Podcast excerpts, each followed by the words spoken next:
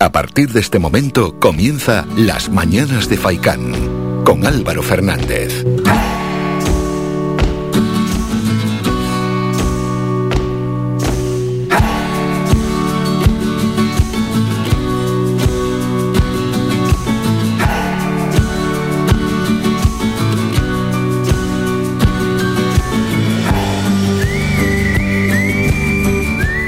¿Qué tal? Muy buenos días y bienvenidos a las mañanas de Faikán. Hoy es martes, son las ocho y media de la mañana y por delante tenemos tres horas de programa y tres horas también esperando la participación de cualquier oyente que quiera expresar su opinión, queja, sugerencia, crítica sobre cualquier asunto tema de actualidad o que esté sucediendo en su propio portal, calle, barrio, mm, pueblo ciudad, allí donde esté, nos puede llamar para dejar su punto de vista, su crítica, su opinión sobre algo, ¿no? 928 70 75 25, pulsa el 1 y entra en directo.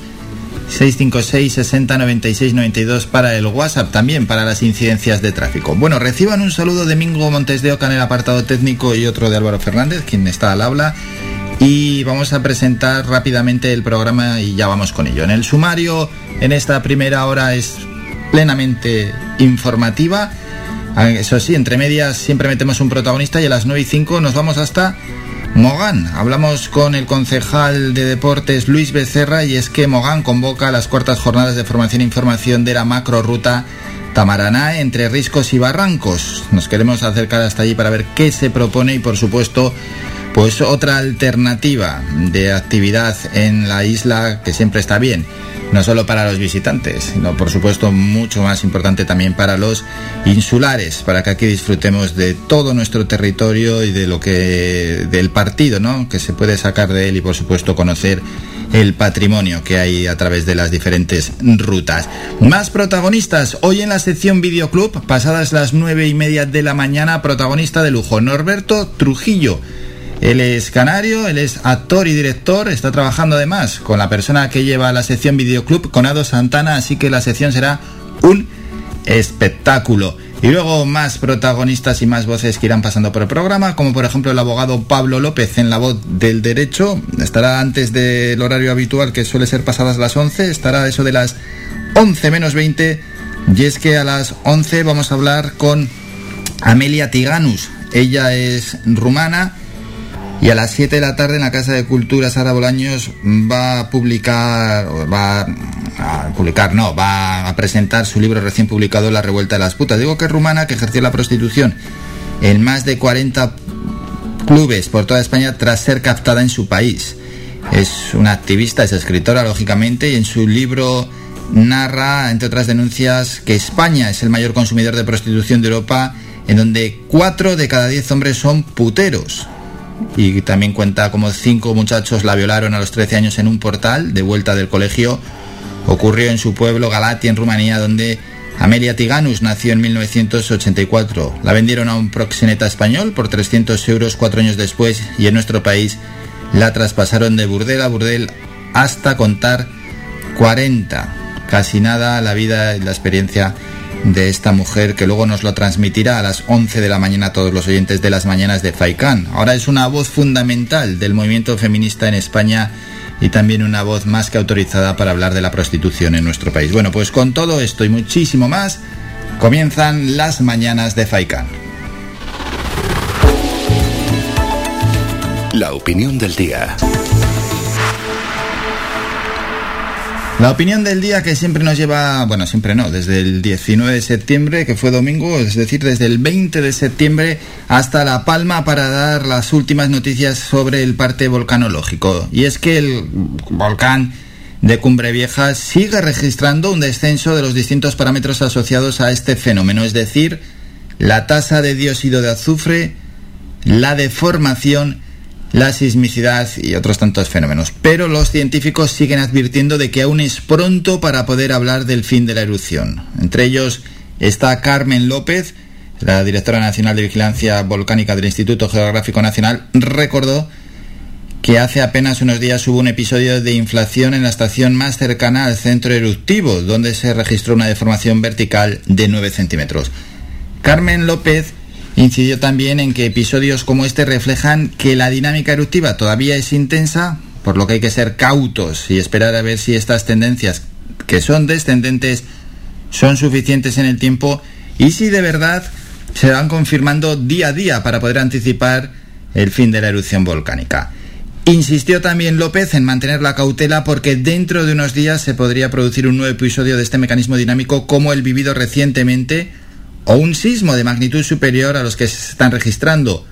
Por tanto, recalcó, todavía no estamos a tiempo para decir que estas tendencias son permanentes.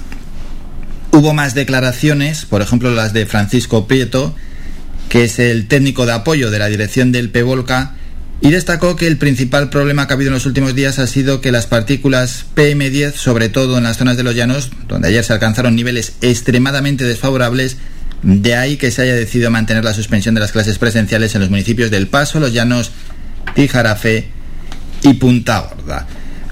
Otro asunto eh, y que se está comentando bastante es que el sistema de realimentación del volcán de La Palma está aflojando. Además lo han dicho con esas palabras.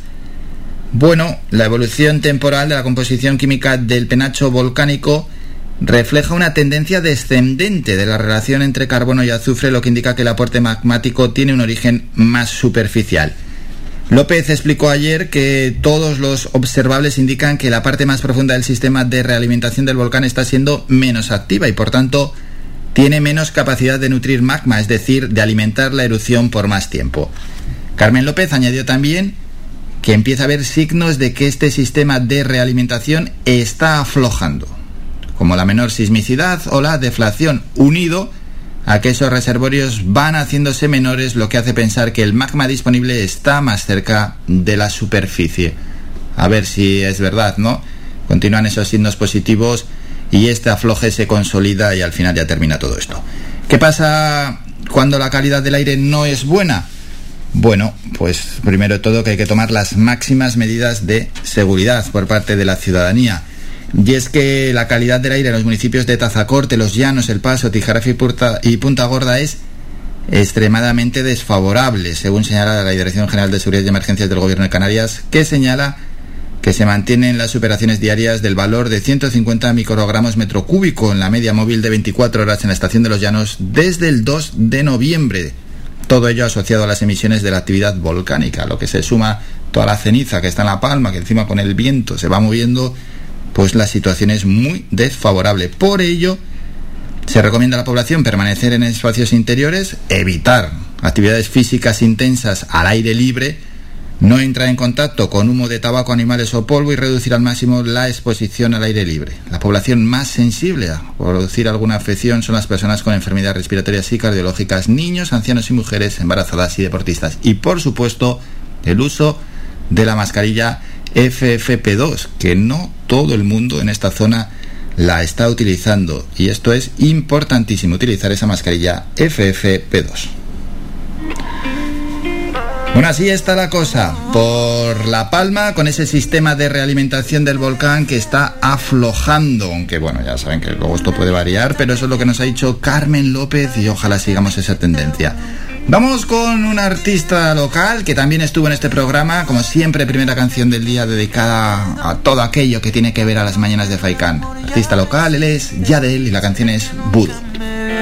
así como contigo, me quedo contigo.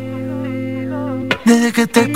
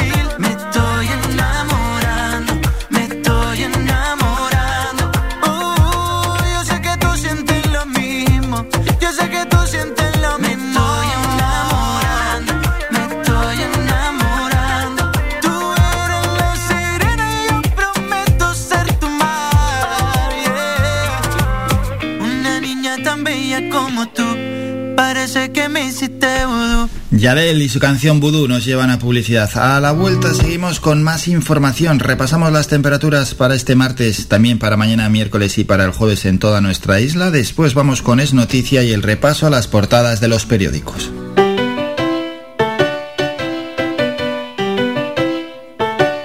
Estás escuchando Faikan Red de emisoras Gran Canaria. Sintonízanos en Las Palmas 91.4. Faikan Red de emisoras. Somos gente, somos radio.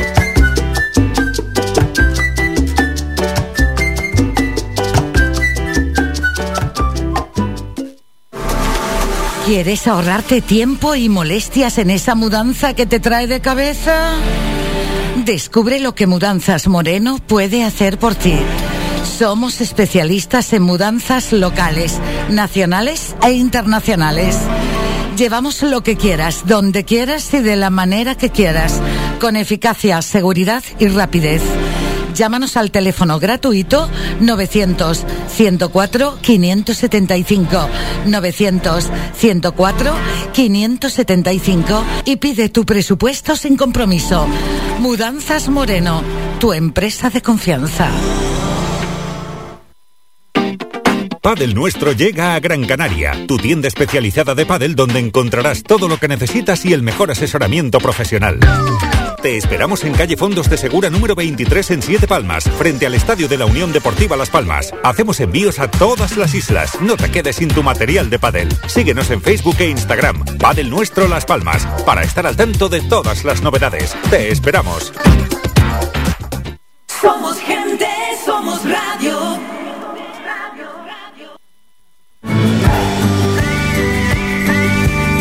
Escuchas Las Mañanas de Faicán con Álvaro Fernández.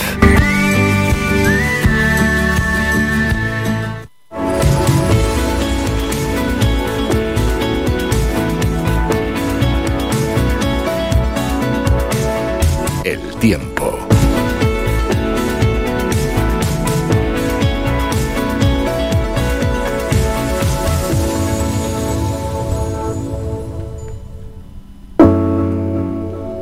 Momento ya para ir con el repaso a las temperaturas. Empezamos por la costa norte y las palmas de Gran Canaria y tenemos lo siguiente para hoy cielos poco nubosos. Eso es lo que nos dice la Agencia Estatal de Meteorología. Mañana algo más de nubosidad y para el jueves se esperan nubes altas. Las temperaturas mínimas 19 grados, las máximas 23. El viento soplará de procedencia norte con unas rachas que no serán excesivamente fuertes entre 10-20 kilómetros hora.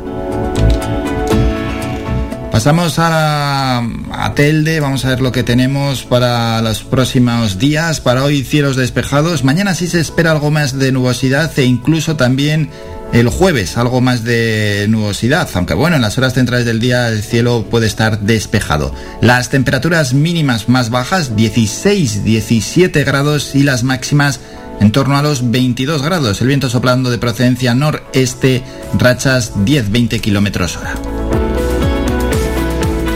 a la zona este y sureste, donde para hoy cielos despejados, mañana también y el jueves predominarán las nubes altas y cielos despejados, las temperaturas mínimas de 15 grados y las máximas de 21, el viento soplando de procedencia nordeste, rachas 20-30 kilómetros hora. Pasamos ahora a la zona oeste, cielos prácticamente despejados para los tres próximos días, con unas mínimas de 15 grados y las máximas que se situarán en los 25. En el sur de nuestra isla, hoy y mañana cielos despejados, el jueves quizás algo más de nubosidad, las temperaturas mínimas en torno a los 17-18 grados, las máximas estarán rondando los 24 grados. Y vamos a terminar en la cumbre, que esto siempre es diferente, si bien es cierto que hoy y mañana se esperan cielos despejados, muy poca nubosidad en general en nuestra isla, el jueves ya llegará algo más de nubosidad a la cumbre y las temperaturas mínimas son bajas, 7-8 grados y las máximas oscilarán entre los 16 y los 18 grados.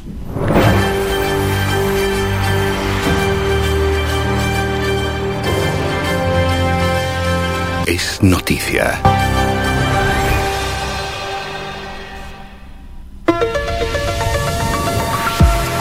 Y es noticia lo que, de lo que nos informa la Policía Nacional. Han detenido en Las Palmas de Gran Canaria a siete hombres con edades comprendidas entre 18 y 38 años como presuntos autores de los delitos de favorecimiento de la inmigración ilegal y homicidio imprudente de tres pateras en las que viajaron hasta Gran Canaria junto a otros 127 inmigrantes, de los que murieron 8 personas, entre ellos un menor y una mujer que fallecieron en la isla debido a las pésimas condiciones de la travesía. Las embarcaciones de las que se les considera patrones alcanzaron las costas Gran Canarias eh, entre agosto y octubre. En concreto, la primera arribó al puerto de Arguineguín, bueno, fue remolcada por salvamento marítimo a finales de agosto con 31 inmigrantes subsaharianos. En el interior de esta patera se encontraron además cuatro cuerpos sin vida, un hombre y tres mujeres, una de ellas menor de edad. Asimismo, pocas horas después de alcanzar tierra, otra de las mujeres fallecía por las pésimas condiciones del viaje que, según expusieron los propios migrantes, había durado unos 15 días desde su partida. Posteriormente, ya en el mes de octubre, otras dos pateras fueron socorridas al sur de Gran Canaria y trasladadas hasta Guineguín, en este caso con 52 y 43 inmigrantes a bordo, falleciendo una y dos personas respectivamente, además de un bebé que llegó en parada cardiorrespiratoria. Y en este caso, y según las manifestaciones de varios de los ocupantes, un segundo cuerpo fue arrojado al mar durante la travesía, que duró en este caso siete días desde su salida de las costas de Marruecos. Y por otro lado, informa la Policía Nacional, tres de los investigados aseguraron a su llegada ser menores de edad con el objetivo de evadir la acción de la justicia. Sin embargo, las pruebas médicas determinaron la mayoría de edad de todos ellos. Muy rápidamente, a ver cómo llegan hoy las portadas de los periódicos. En ABC, fotón, eh, foto de portada, dos de los 12 detenidos magrebíes eran conducidos ayer a los juzgados de Palma. Prisión para los inmigrantes que bloquearon el aeropuerto de Palma. La juez considera que puede haber incurrido en dos delitos de sedición, otro de favorecer la inmigración ilegal y un cuarto de desórdenes públicos. Pasamos a El Mundo, foto de portada, prisión el grupo de la patera aérea por sedición. Otras noticias, tenemos que Almeida crece, pero queda lejos de Ayuso, que refuerza su mayoría. La presidenta de la Comunidad de Madrid continúa al alza y se quedaría cerca de la mayoría absoluta. El alcalde ganaría en la capital, pero dependería de Vox y Ciudadanos. La razón, misma foto de portada, los detenidos por la patera aérea van a prisión. Otras noticias de la razón, fondos de la Unión Europea para oficinas de violencia de género provinciales. Moncloa obliga a las comunidades a gastar un millón en cada edificio de atención. Las autonomías se quejan de que ya tienen esa asistencia y que es gasto ideológico. Otras noticias, Ortega consolida la dictadura en Nicaragua con un 75% de los votos y socialistas con Podemos, Esquerra, Junts per Cat y la CUP logran echar al viol. En el país, la foto de portada es para él, Xavier García Albiol, tras su discurso en el Pleno de Badalona que aprobó su destitución. Badalona destituye a Albiol por los papeles de Pandora. Una moción de censura pone fin, tras el escándalo, al mandato del regidor en la mayor ciudad catalana que gobernaba el PP. Otras apuntes de, titular, mejor dicho, del país, las autonomías reclaman que el fondo COVID se extienda a 2022. Hacienda rechaza la enmienda de Esquerra para habilitar 13.000 millones. Seguimos con más portadas, toca en este caso las de ámbito local. Vamos con Canarias 7, a ver qué nos dice. Y tenemos lo siguiente, tiene que ver con el cine. Nuevo rodaje de cine en la capital. Y en la foto bueno, es un largo, es el largometraje de Perdidos a Río. Está Pablo Chiapela, Fran Perea, Carlos Santos, eh, parte del reparto, ¿no? Y se rueda durante cuatro semanas en Gran Canaria. Bueno, pues esa foto de portada de una imagen en la que se ve una mujer tirándoles un cubo de agua. Embargados 33 millones de euros y 48 inmuebles de los Cocoref a la espera de juicio. Los alcaldes aplauden la rápida activación de la nueva plusvalía y los empresarios reclaman más personal para evitar las colas en los aeropuertos. Vamos con la provincia, una valla Hércules para el malecón de San Cristóbal. Titular, esa es la foto, titular, Canarias recibe ya más vuelos del extranjero que antes de la COVID. El número de operaciones internacionales 2.530 en tres días supera las previsiones del gobierno canario. El último fin de semana se realizaron 284 más que en el de 2019. Apuntes, crisis volcánica, vecinos afectados por la erupción reciben en Fuencaliente las cinco primeras viviendas y en economía el colapso marítimo deja a las islas sin productos fabricados en China. Diario de avisos en la foto portada Fútbol Tenerife 2, Girona 1. El C de Tenerife gana con dos golazos y recupera el tercer puesto. Triunfo brutal sobre el Girona en un flojo partido de los locales salvados por los tantos de Mellot y Enrique Gallego que distancian a los blanquiazules 5 puntos de la última plaza del playoff. Y vamos con el fútbol o el deporte, mejor dicho. Lo que pasa que estos periódicos siempre nos traen al fútbol en portada o casi siempre en marca. Isaac, entrevista doble. El ariete de la Real y estandarte de Suecia se confiesa. Líder de liga, peligro para España. Y sobre ese jugador de Suecia, pues viene la entrevista en este caso del diario Marca. Pasamos al diario As. Hay que poner orden. Entrevista con Xavi. Anuncia mano dura en su presentación ante 10.000 aficionados en el Camp Nou. La porta no aclara los términos del acuerdo de rescisión entre el técnico y el Al-Assad. Ayer la presentación de Xavi Hernández como nuevo entrenador del Barcelona. Y el mundo deportivo viene con eso y es que se vendieron todas las entradas. Xavi Superstar, el Legarín se devuelve la ilusión al barcelonismo. 9.400 personas en su presentación en el Cup Nou. ¿Qué dice? Pedir exigencia, orden y trabajo. No podemos fallar a la afición. Aquí no vale el empate. Los veteranos deben tirar del carro y renovar a Dembélé es prioritario. Las primeras palabras de Xavi Hernández como entrenador del Barça. Bueno, y dicho esto, vamos a hacer un descanso, nos vamos a publicidad y vamos a recordar lo que tenemos a continuación. Tenemos que ir con el boletín informativo de las 9 de la mañana y luego nos vamos hasta Mogán. Y esta vez para hablar con el concejal de deportes Luis Becerra. Y es que profesionales del senderismo, guías, colectivos de senderistas y en general las personas interesadas pueden inscribirse ya en la que serán las cuartas jornadas divulgativas de la macroruta Tamaraná entre Riscos y Barrancos. Está organizada por el Ayuntamiento de Mogán en colaboración con la entidad Ethno Experience Canarias. Las jornadas tendrán lugar el 16, 20 y 21 de noviembre y bueno, nosotros lo que queremos hacer es, más que aparte de hablar de las jornadas, poner en valor las diferentes rutas que tenemos aquí en nuestra isla y una de ellas es esta macroruta, Tamaraná entre Riscos y Barrancos. Y además que nos cuente el propio Luis Becerra que la conoce a la perfección esta ruta, el patrimonio que tiene y lógicamente que sirva para invitación a todos los oyentes que nos escuchan desde cualquier punto de nuestra isla. Breve descanso a publicidad, primero el boletín informativo y luego hablamos con el concejal de deportes del Ayuntamiento de Mogán.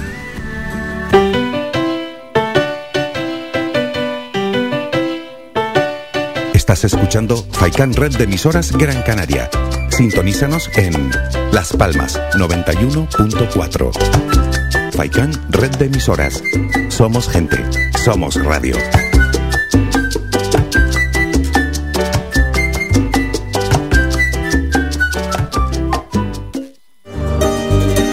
Las mejores carnes asadas en el asador horno tradicional con una leña seleccionada te lo ofrecemos en el restaurante Grill El Alpendre de los Abuelos. Contamos con una amplia variedad de entrantes, ensaladas elaboradas con productos locales. No olvides preguntar por nuestros postres caseros. En el restaurante Grill El Alpendre de los Abuelos ponemos a tu disposición nuestra amplia sala y experiencia para cualquier reunión de amigos o empresa. En estas Navidades, tu cena con nosotros será todo un éxito. Teléfono 928 98 38 90. Estamos ubicados en la calle Ancor número 5 en Mar Pequeña, al lado de Radio Faicán. Tu ferretería de siempre es ahora tu gran centro en el sureste Germán Medina. 1500 metros cuadrados de autoservicio para que compres sin esperas. Además, nuestro personal te dará la asistencia necesaria, como siempre. Contamos con un amplio parking para tu comodidad y hemos ampliado nuestro horario. Ahora nuestra primera planta no cierra al mediodía de 7 y media de la mañana a 7 y media de la tarde y los sábados de 8 a 1. Estamos en la calle Jara número 11, Polígono Darinaga. Teléfono 928 75 39 54. Menaje, ferretería, cerámicas, fontanería, material de construcción y mucho más. Ahora más que nunca al alcance de tu mano y si lo prefieres puedes visitarnos en la avenida de Canarias 311, vecindario. Visita el nuevo gran centro Germán Medina.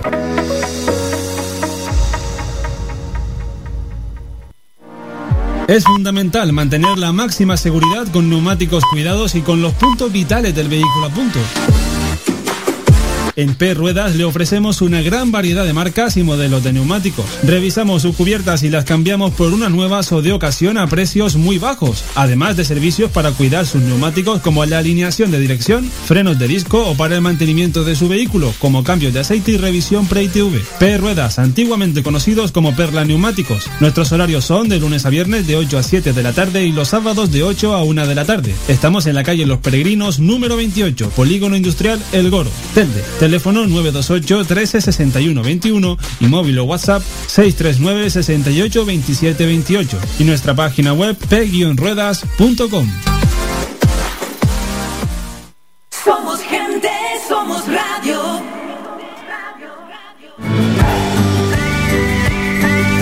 Escuchas Las Mañanas de Faicán con Álvaro Fernández.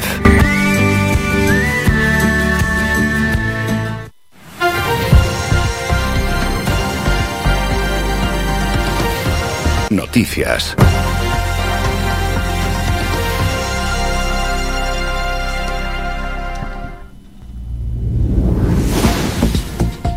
Momento ya para el primer boletín informativo, es decir, el de las 9 de la mañana. Los científicos que siguen de cerca la evolución de la erupción volcánica en La Palma aprecian signos de agotamiento de los aportes de magma a mayor profundidad y que la lava que está saliendo en estos momentos tiene un origen más superficial.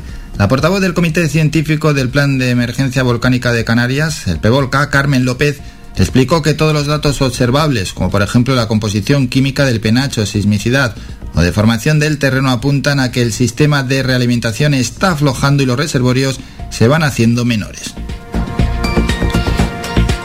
Por otra parte, las obras de emergencia para conectar Las Manchas y Puerto Naos con la carretera LP213 se iniciarán hoy y está previsto que duren un mes, según anunció el presidente de Canarias Ángel Víctor Torres. Torres, junto a la ministra de Transportes, Movilidad y Agenda Urbana Raquel Sánchez y el presidente del Cabildo de La Palma, Mariano Hernández Zapata, adelantó el inicio de estas obras que permitirán la conectividad con esta parte de la isla, cuyas vías de acceso han quedado afectadas por las coladas de lava de la erupción volcánica. Cambiamos ya, ya, ya, perdón, de asunto. Durante el mes de septiembre se han recibido 7.362 llamadas al teléfono 016 de atención a las víctimas de violencia machista. Es un 23,40% más que en el mismo mes del año anterior. A la cabeza se sitúan Canarias, Valencia y Madrid, con tasas que superan las 400 peticiones de ayuda por millón de mujeres. Este promedio de llamadas diarias durante ese mes ha sido de 245 según el último boletín estadístico mensual de la Delegación del Gobierno contra la Violencia de Género, que recoge que desde la puesta en marcha del 016 en 2007 y hasta el 30 de septiembre de 2021 se han recibido un millón de llamadas pertinentes millón de llamadas en nuestro país. El Parlamento de Canarias ha anunciado que aprobará la ley electoral este año y será el mismo sistema de 70 diputados, una circunscripción regional y siete insulares que se adoptó por las últimas elecciones autonómicas de 2019, el cual figura como disposición transitoria en el Estatuto de Autonomía. Este anuncio se produce dos días después de haberse cumplido el plazo de tres años que fijaba el Estatuto de Autonomía para que el Parlamento hubiera aprobado una ley electoral. Ya hay más apuntes en este boletín informativo. Vamos con los datos de la pandemia. El archipiélago ha registrado 104 nuevos casos de coronavirus en la última jornada. Además ha notificado dos fallecimientos en Tenerife de tal forma que el total de óbitos se sitúa en 1013. En concreto, los fallecidos son una mujer de 87 años y un hombre de 74 años que padecían patologías previas y permanecían en ingreso hospitalario. De los 100 Cuatro nuevos casos notificados ayer por islas. Gran Canaria suma 45, Tenerife 42, Lanzarote 5, Fuerteventura 5, La Palma 5 y La Gomera dos nuevos casos. Y respecto al total de casos registrados en Canarias, 1.359 están activos, de ellos hay 20 ingresados en UCI y 118 permanecen hospitalizados. La incidencia acumulada sigue subiendo, aunque poco. A 7 días en Canarias se sitúa en 32 casos por cada 100.000 habitantes y a 14 días se acerca a los 60 casos por 100.000 habitantes. Y el último apunte, agentes de la Policía Nacional de Las Palmas de Gran Canaria han detenido a tres jóvenes, dos de ellos con 18 y uno con 19 años, todos de nacionalidad marroquí y uno con antecedentes policiales, como presuntos autores de un delito de atentado contra agentes de la autoridad por lanzar objetos a las ventanas de la sala operativa 091 de la Jefatura Superior de Policía, además de insultar y amenazar a los agentes que se encontraban en el interior de las instalaciones. Los hechos se produjeron en la madrugada del 7 de noviembre, mientras Agentes de la Policía Nacional se encontraban prestando servicio en la sala operativa 091 de la Jefatura Superior de Policía y observaron cómo tres jóvenes desde el exterior del edificio comenzaron a lanzar objetos contra las ventanas, insultar y amenazar a los funcionarios, según informó la Policía Nacional en una nota de prensa. Terminamos con la información más cercana, regresamos a las 10 con un nuevo boletín informativo. Escuchas Las Mañanas de Faicán con Álvaro Fernández.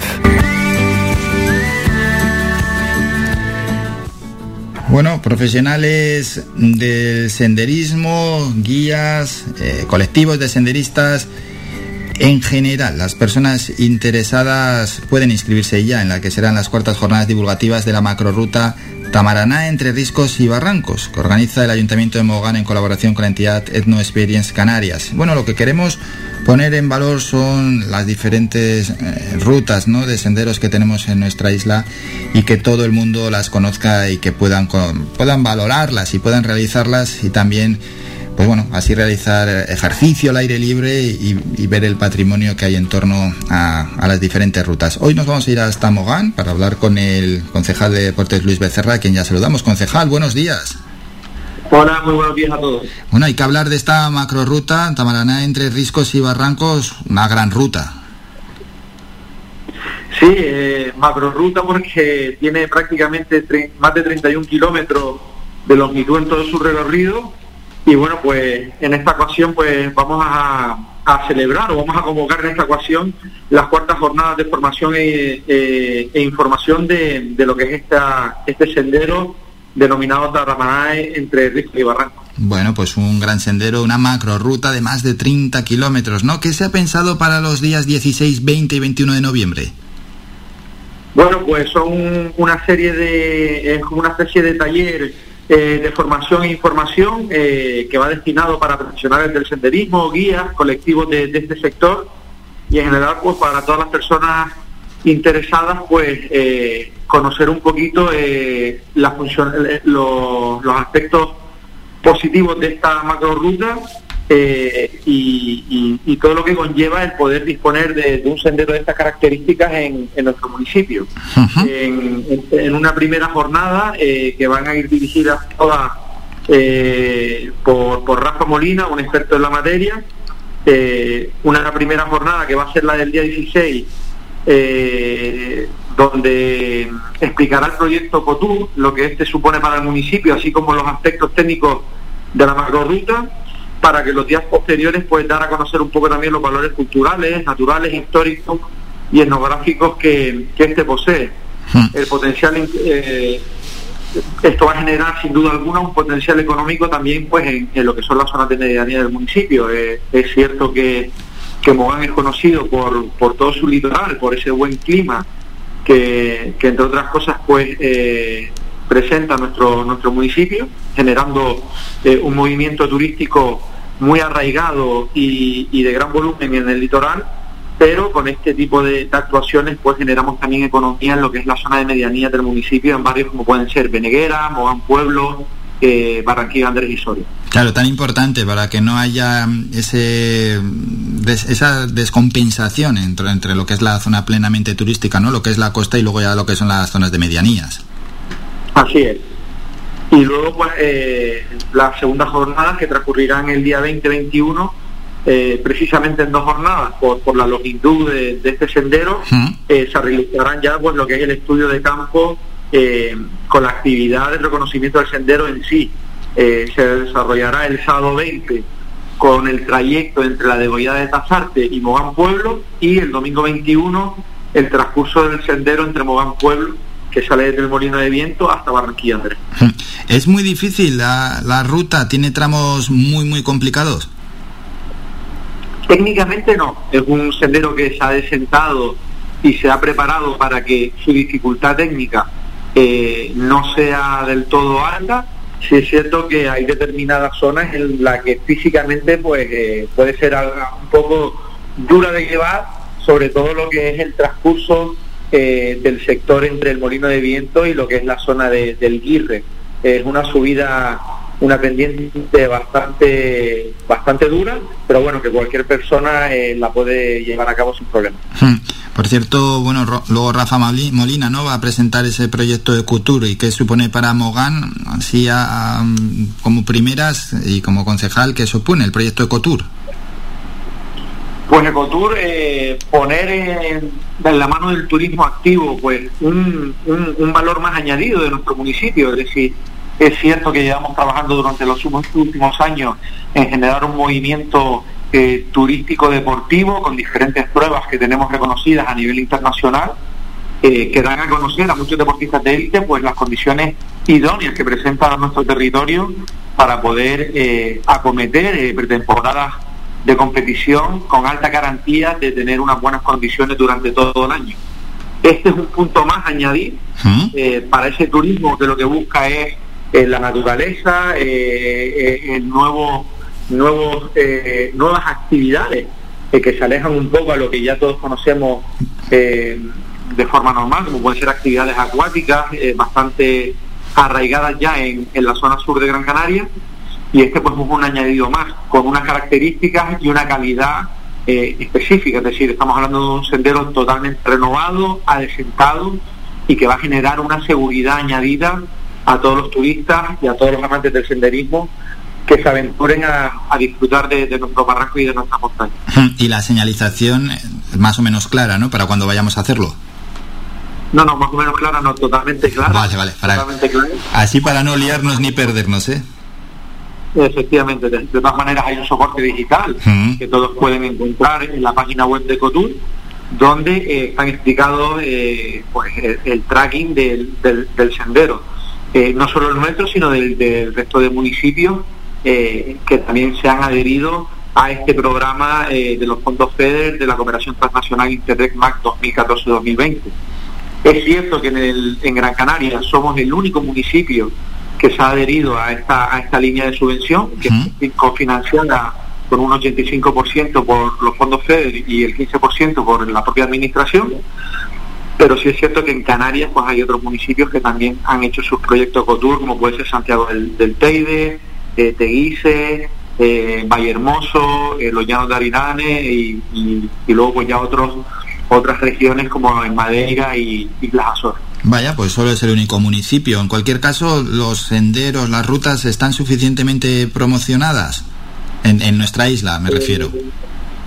Eh, con, siendo esta la cuarta jornada de, divulgación que se va a realizar, eh, la gente ha ido conociéndolo, pero estamos todavía con, trabajo a realizar eh, en cuanto a la publicidad de este sendero, pero sin duda alguna llegará a todos los amantes de, la naturaleza, del senderismo y, y así poder darles a conocer pues esta riqueza que tenemos en, nuestro municipio de Moa. Y como Gran Canario, nota que el resto de la isla, pues los senderos que tiene, hombre, el Camino de Santiago ya sabemos que sí, ¿no? Pero el resto de senderos mm, desde Mogán notan que están bien promocionados, que se les da pues ese bombo que se requiere. Eh, pues la verdad que los amantes de estas disciplinas y, de la gente que pues eh, elige muchas veces un destino para realizar este tipo de actividad, eh, Gran Canaria pues eh, está de algún modo bien posicionada. Es cierto que posiblemente hubiese que realizar mucho trabajo. Es cierto que eh, Gran Canaria no es una isla donde de alguna manera su orografía o, este tipo de terreno experimente un deterioro por, por, efectos de la naturaleza. Es cierto que a veces, pues determinadas veces al año, sufrimos grandes lluvias pero a lo mejor lo que habría que trabajar bien pues el, el tener el mantenimiento de, los mismos senderos y controlar un poquito también pues determinadas actividades que muchas veces eh, ocasionan desperfectos en, en, este tipo de vías. Hablo a lo mejor de vehículos a motor, eh, de posibles eh, pues excursionistas que en vez de ir a pie pues utilizan motos o muchas veces incluso bicicletas. Creo que debería haber, estar bien diferenciado aquellos senderos eh, que son aptos y que deben mantenerse para todos los amantes que deseen realizarla de forma pues, caminando a pie y luego otros senderos o pistas más bien eh, derivadas o especialmente mm, conservadas para los amantes que quieran realizarla en otro tipo de, transporte como puede ser el mountain bike o, la motocicleta. Bueno, y por cierto, las inscripciones para las jornadas, ¿dónde se puede hacer? Pues las pueden hacer eh, a través de la página web eh, en info arroba etnoexperience.com. Vale, ese correo electrónico, sí, para el que tenga cualquier duda, info arroba etnoexperience.com y bueno, toda la información también, estoy leyendo una nota de prensa en surbio.com. Efectivamente. Hmm. Luego para la inscripción, lo que es la, inscripción previa debe ser en www.surbio.com. Eso es, ahí vienen jornadas Mogán noviembre. Y ya que estamos hablando con Luis Becerra, concejal de deportes en el Ayuntamiento de Mogán, Luis, ¿cómo se presentan estos dos últimos meses del año?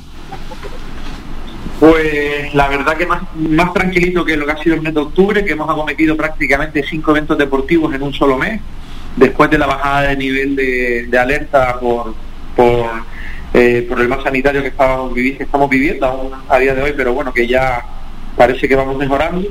Eh, en el mes de octubre hemos celebrado cinco eventos, es cierto que ahora en noviembre hemos tenido una pequeña pausa y nos queda en este mes de diciembre el día 4 el Mohan Open Water, que es eh, una travesía en aguas abiertas con tres distancias posibles, una de 10.100 metros, otra distancia de 4.600 y otra más popular de 2.100 metros. Eh, tenemos un torneo de un campeonato de stand Paddle organizado por el club eh, Second Reef, que va a tener lugar el 18, sábado 18 de diciembre, y finalizaremos el año en Anfi del Mar con los diferentes torneos de y playa que organiza el club eh, Beach Volley Salite. Bueno, pues no para el deporte en Mogán. En general, tampoco ha sido tan mal año el 2021 para el deporte, ¿no? A pesar de estar en plena pandemia y de esa quinta ola que sufrimos. Eh, hombre,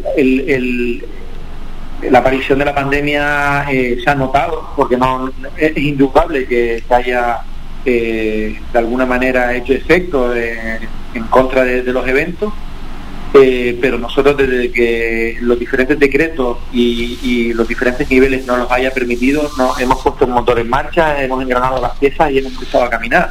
Desde, que hemos tenido la oportunidad, eh, nos hemos puesto manos a la, a la obra para, sacar adelante los eventos. Tanto es así que la edición del Gloria del Anfi en Mogán Gran Canaria en esta edición de 2021 eh, supuso celebrar en Mogán el primer triatlón de media y, de media y larga distancia eh, de toda Europa, congregando aquí pues, a los mejores del mundo de esa disciplina.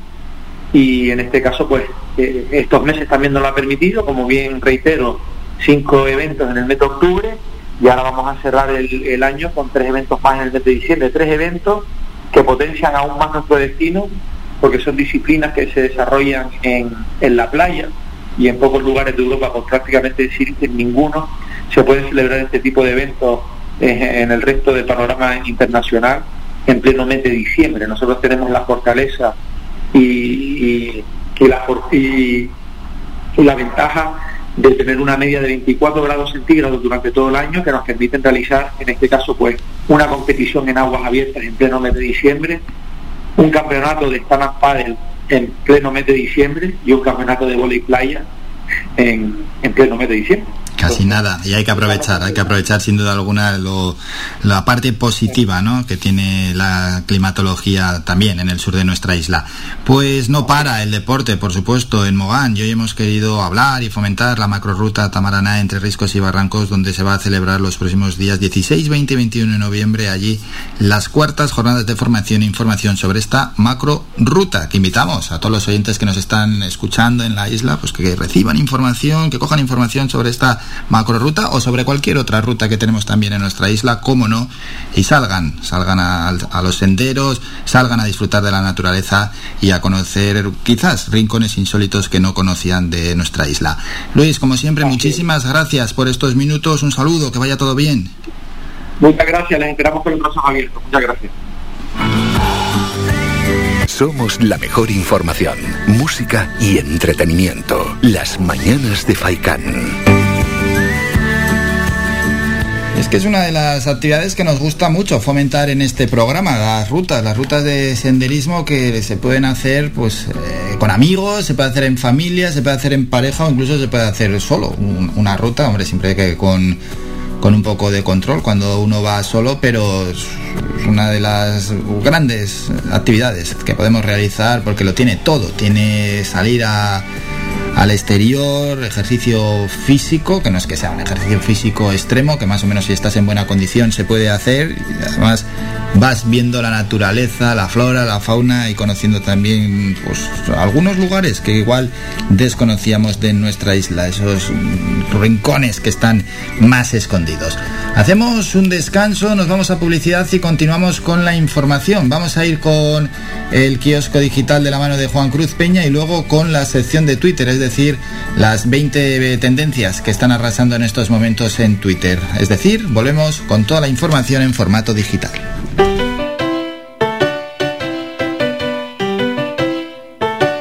Estás escuchando Faikan Red de emisoras Gran Canaria. Sintonízanos en Las Palmas 91.4. Faikan Red de emisoras. Somos gente. Somos radio.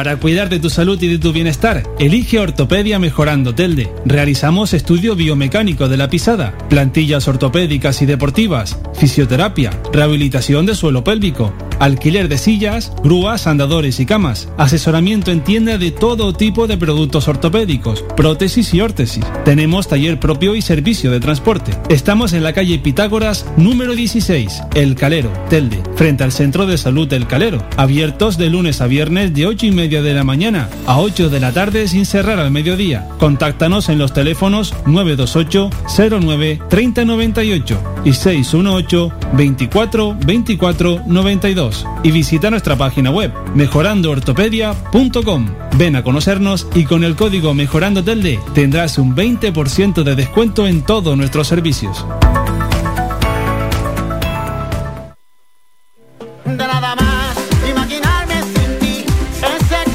Restaurante Mi Niño abre sus puertas de lunes a viernes de las 7 de la mañana a 6 de la tarde. Le ofrecemos desayunos, menús variados caseros a precios asequibles. Disponemos además amplios salones para cualquier tipo de celebraciones. Infórmate o haga su reserva al 928 700602.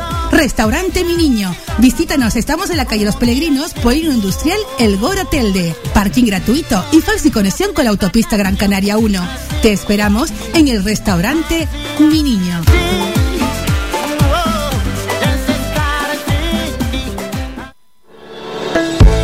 De lunes a viernes a la una de la tarde en Radio Faicán hablamos de salud con el doctor Vázquez. Te ofrece claves y consejos para una vida más saludable. Y todo el año, las 24 horas del día, te atienden el teléfono 644 92 91 90. Recuerda, 644 92 91 90. Para más información visita joseluisvázquez.es o escribe a info arroba joseluisvázquez.es. Estará encantado de atenderte. Y no lo olvides, ayuda a combatir situaciones de estrés, ansiedad, desánimo ánimo y apatía con The Plus, que contribuye al funcionamiento normal del sistema nervioso. En herbolarios y para farmacias pide The Plus y vuelve a ser tú mismo.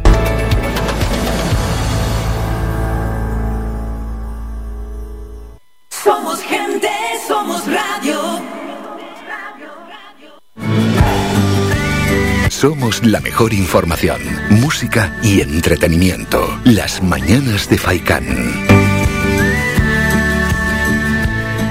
Bueno, Mingo, en breve hay que ver cómo están las 20 tendencias en Twitter en estos momentos, pero en esta información aquí en Mundo Digital lo que tenemos es que escuchar a nuestro compañero el periodista del Confidencial Juan Cruz Peña con su sección.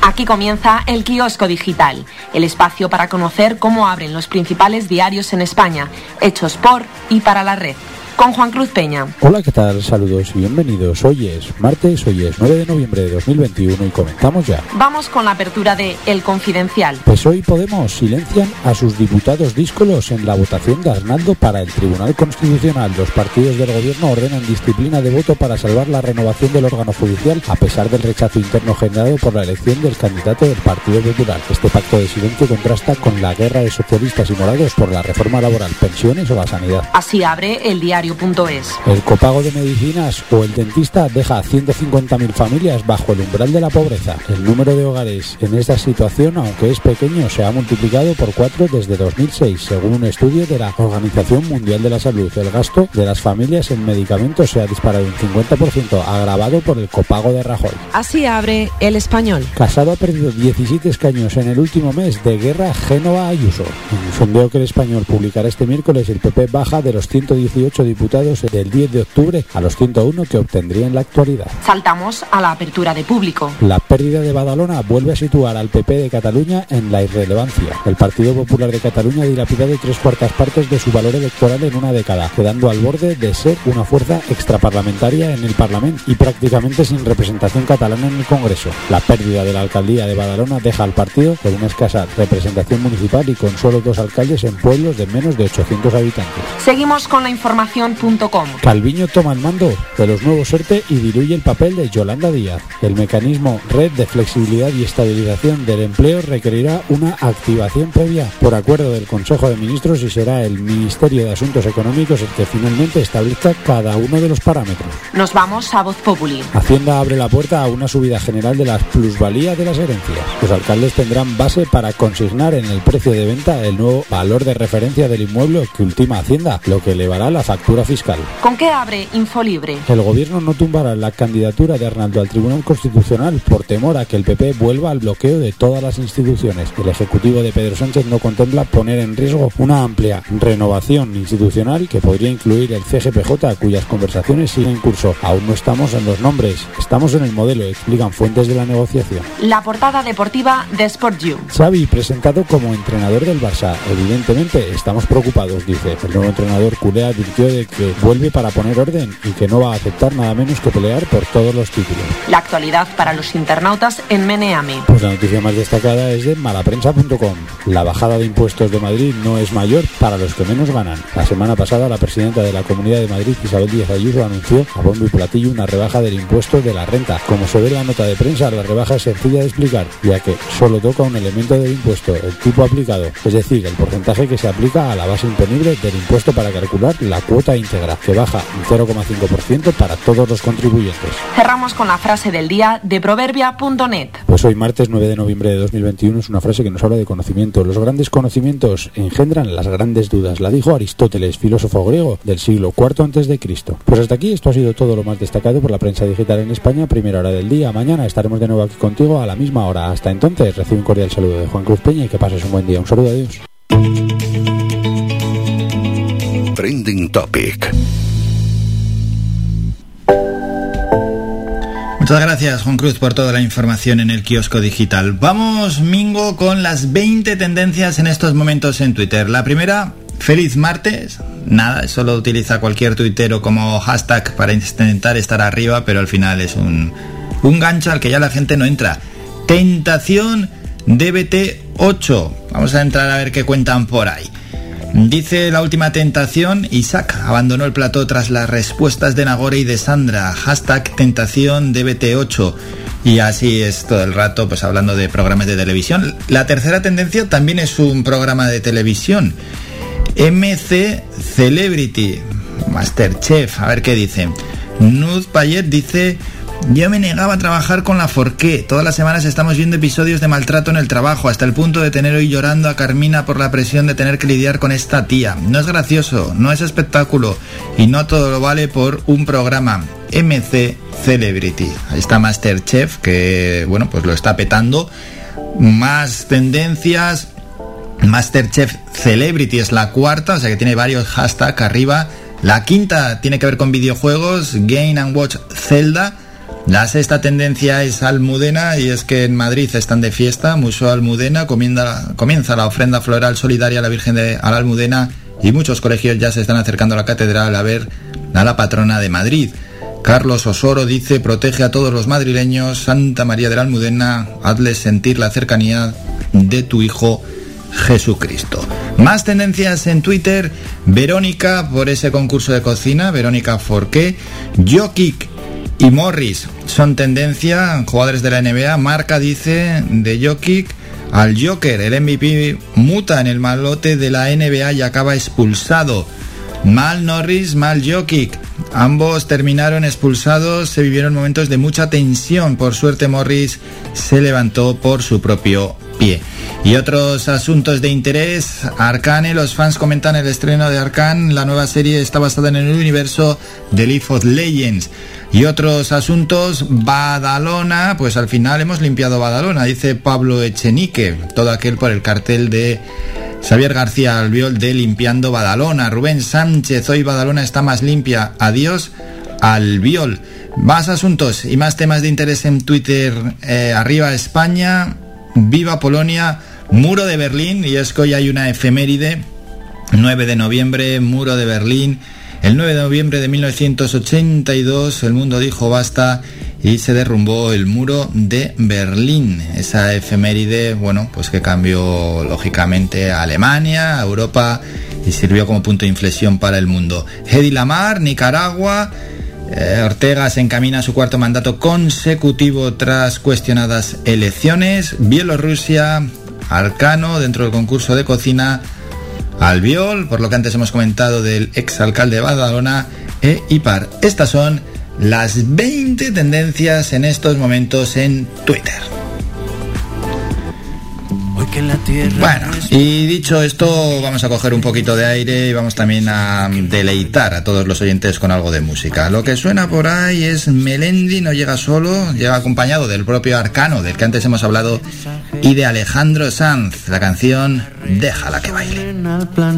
Ella no es la princesa delicada que ha venido a este par y a estar sentada. Ella no es solamente lo que ves, allá ni tú ni nadie le para los pies. Déjala que baile con otros zapatos, unos que no aprieten cuando quiera dar sus pasos. Déjala que baile con faldas de vuelo, con los pies descalzos, dibujando un mundo nuevo. Déjala que baile.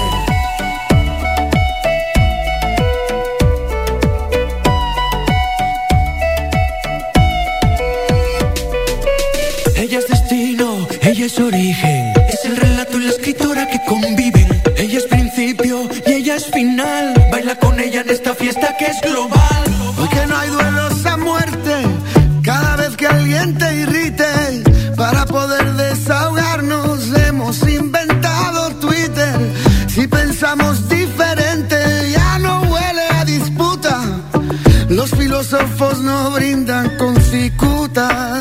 Ella no es la princesa delicada que ha venido a este par y a estar sentada. Ella no es solamente lo que ves. A ella ni tú ni nadie le para los pies.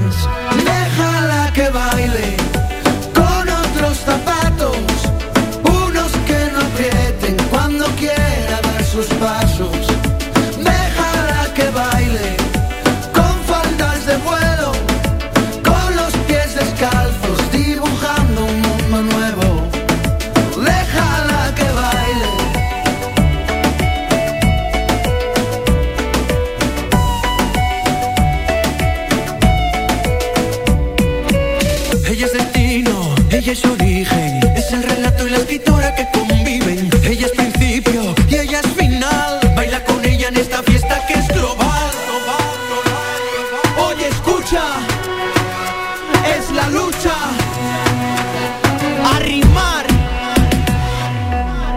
Déjala que baile en esta fiesta. Con la idea de liberarse de una moral impuesta De no culpabilizarse por buscar la respuesta. Si tiene que casarse que sea con su protesta.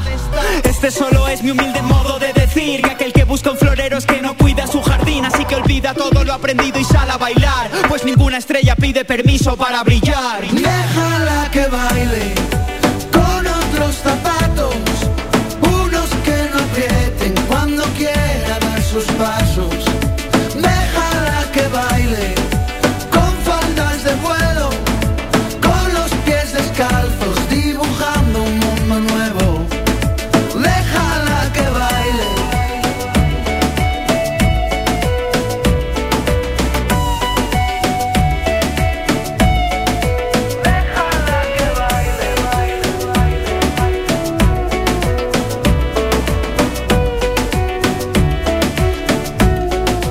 Esta canción, déjala que baile, nos vamos a publicidad y luego momento de lujo. Gran sección, llega la sección Videoclub con el cineasta Ado Santana y hoy no llega solo. Bueno, es que casi nunca llega solo. Viene acompañado del actor y director Norberto Trujillo. Así que en un ratito, en nada, en dos minutos hablamos del panorama audiovisual.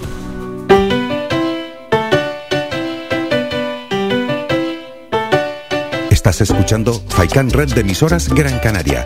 Sintonízanos en Las Palmas 91.4. Faikan Red de emisoras.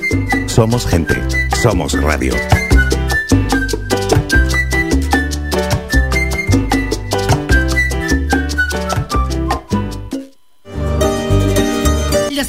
Carnes asadas en el asador horno tradicional con una leña seleccionada te lo ofrecemos en el restaurante grill El Alpendre de los Abuelos. Contamos con una amplia variedad de entrantes, ensaladas elaboradas con productos locales. No olvides preguntar por nuestros postres caseros. En el restaurante grill El Alpendre de los Abuelos ponemos a tu disposición nuestra amplia sala y experiencia para cualquier reunión de amigos o empresa. En estas navidades, tu cena con nosotros será todo un éxito. Teléfono 928 98 38 90. Estamos ubicados en la calle Ancor número 5 en Mar Pequeña, al lado de Radio Faicán.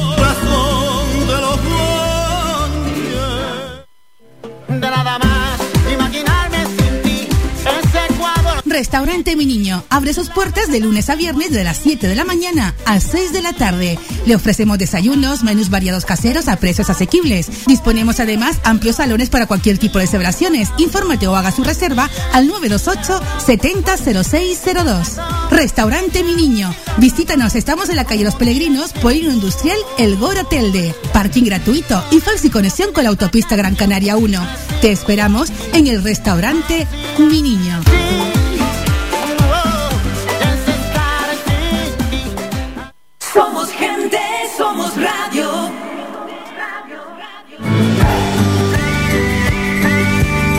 Escuchas Las Mañanas de Faicán con Álvaro Fernández. Y ya estamos de nuevo en otro martes más con la sección Videoclub con el cineasta Ado Santana, a quien saludamos. Ado, buenos días. Buenos días, ¿cómo están? Bien, muy bien. Realmente deseando ir otra vez más con la sección Videoclub. Te tuvimos aquí la semana pasada en el estudio. Tienes mejor cara, ¿eh? ¿Qué ha pasado? Pues a lo mejor es que me acosté a las 2 de la mañana y me levanté a las 5 y media. ¿Pero eso cuándo?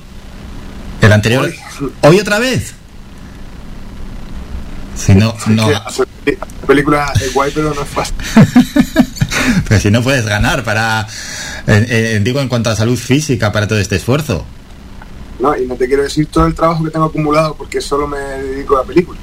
Es decir, Ya, pero ya. bueno, hoy, hoy me imagino que mm, la tarde la echaré de descanso y, y bueno, ya yo creo que voy a empezar, como ya nos quedan dos días de rodaje en principio, pues eh, eh, yo creo que ya vamos a estar un poquito más, en mi vida, estar un poquito más equilibrado, porque esto es un desfase. Bien, mejor, mejor, sí, sí. Menos mal que ya estamos en la recta final. ¿Y, y qué protagonista nos traes hoy? Pues bueno, tenemos al gran Norberto Trujillo, que bueno, eh, es que es una maravilla de ser humano. Es como el hermano que nunca, bueno, que sí tengo, pero otro, como un hermano nuevo que ha salido. Como te escuche tu hermano, menos mal que has parado la frase ahí a mitad. Vamos a saludar a Norberto. Norberto, buenos días.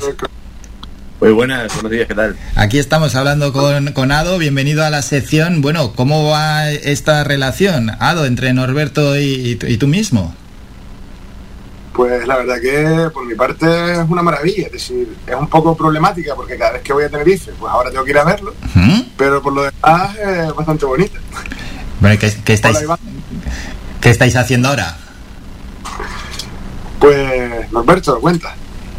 Eh, bueno, yo voy a negar todo lo que diga, todo lo que diga siempre. Da igual lo que sea, lo negaré todo.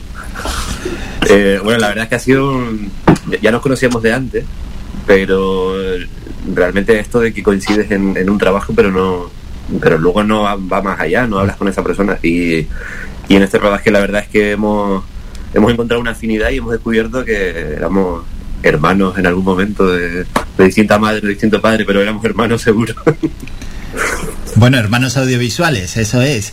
Que, ¿Cómo está yendo el rodaje? ¿En qué punto estáis ya, Norberto? ¿Cómo lo estás viviendo? Bueno, yo mi participación ya la terminé, ya, ya estoy en Tenerife de vuelta.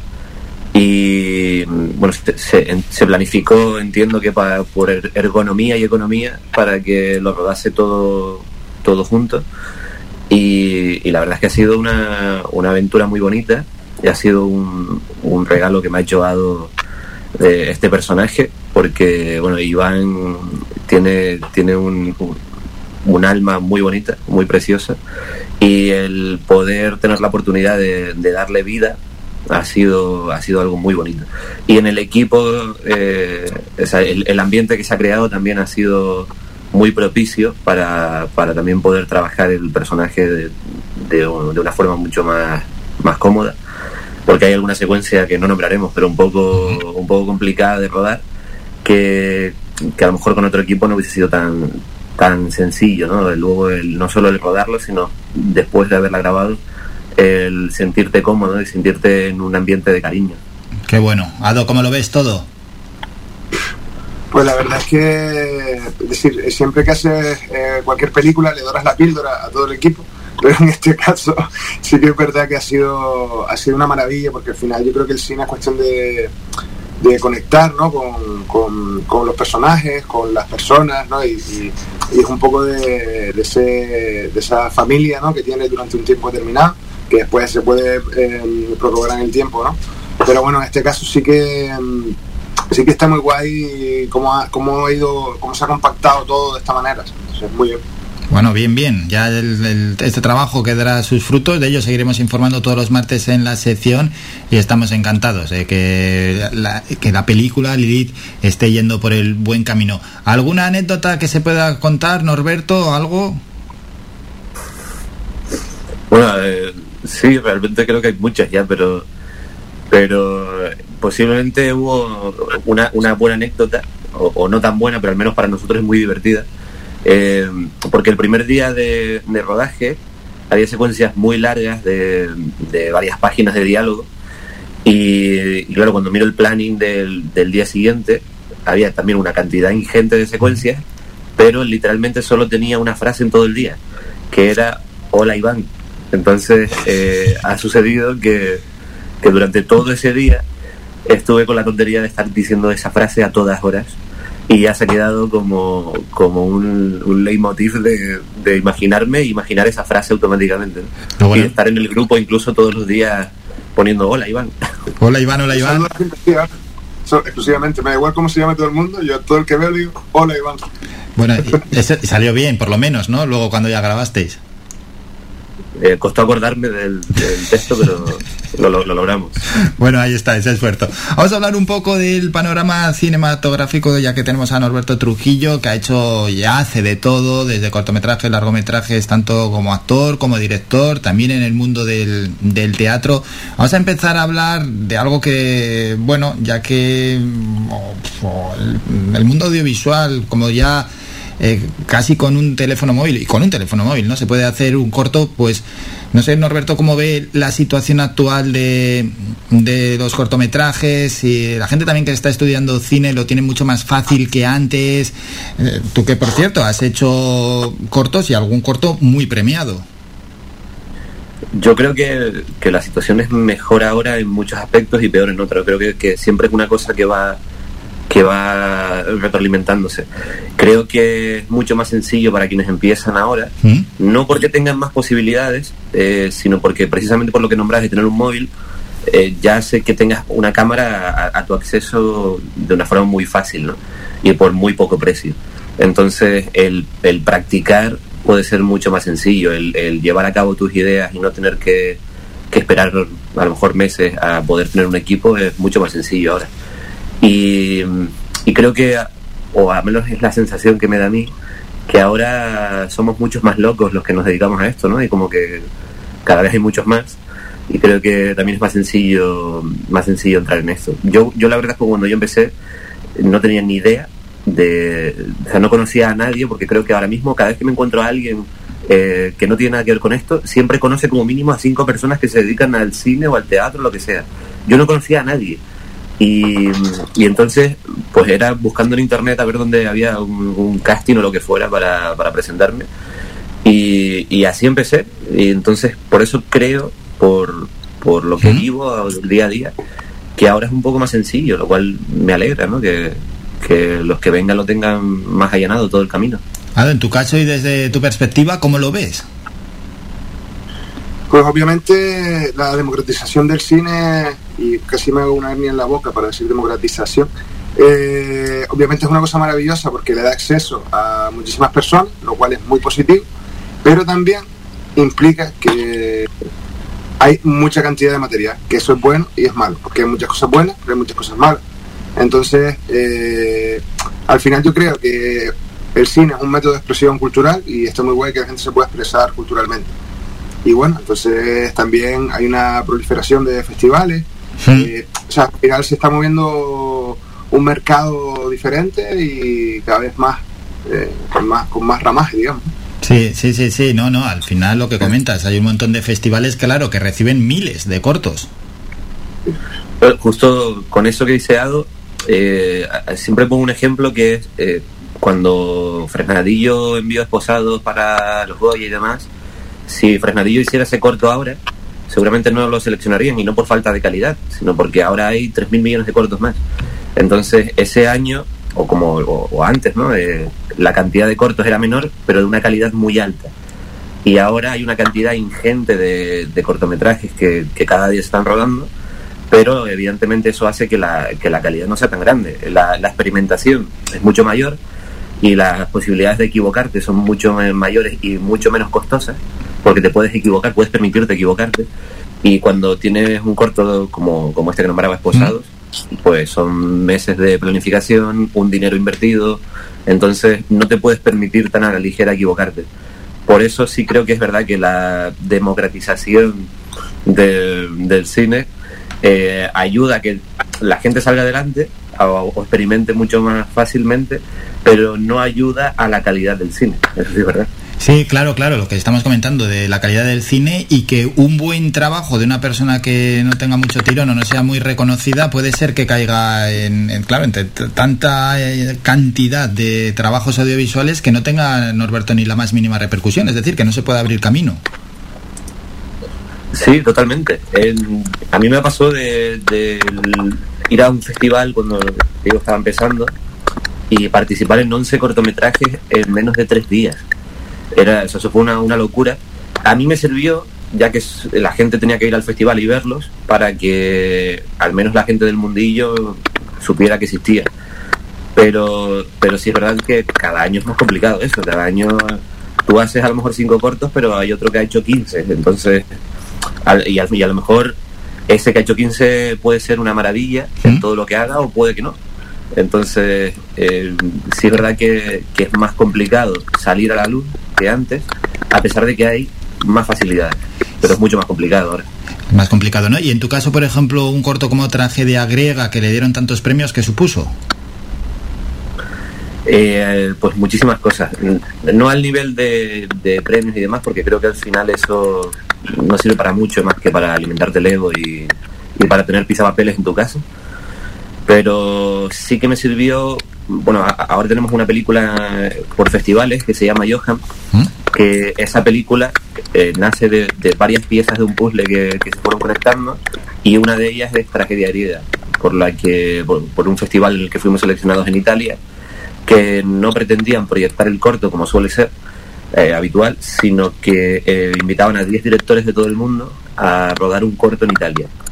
Entonces ahí conocí precisamente al director de, de Johan, que, que después de, de unos días rodando allí, en el que también pude participar en su cortometraje, entablamos una, una buena amistad que ahora es mucho más que una amistad, eh, nos consideramos a día de hoy como, como hermanos, como considero a Aldo. No, no, no quiero que te sientas triste porque... Ni celoso, ni celoso. Y, y entonces él me propone protagonizar su película y, y, y claro, yo tengo muy claro que una de las piezas importantes fue haber hecho Tragedia Griega, entonces lo que menos me importa es eso, que ganarse un premio o dos o los que fuera, o que ganase dinero o no con el corto, sino lo que me ha traído después. Claro, hablas de protagonizar. ¿Dónde te sientes más cómodo? ¿Delante o detrás de la cámara?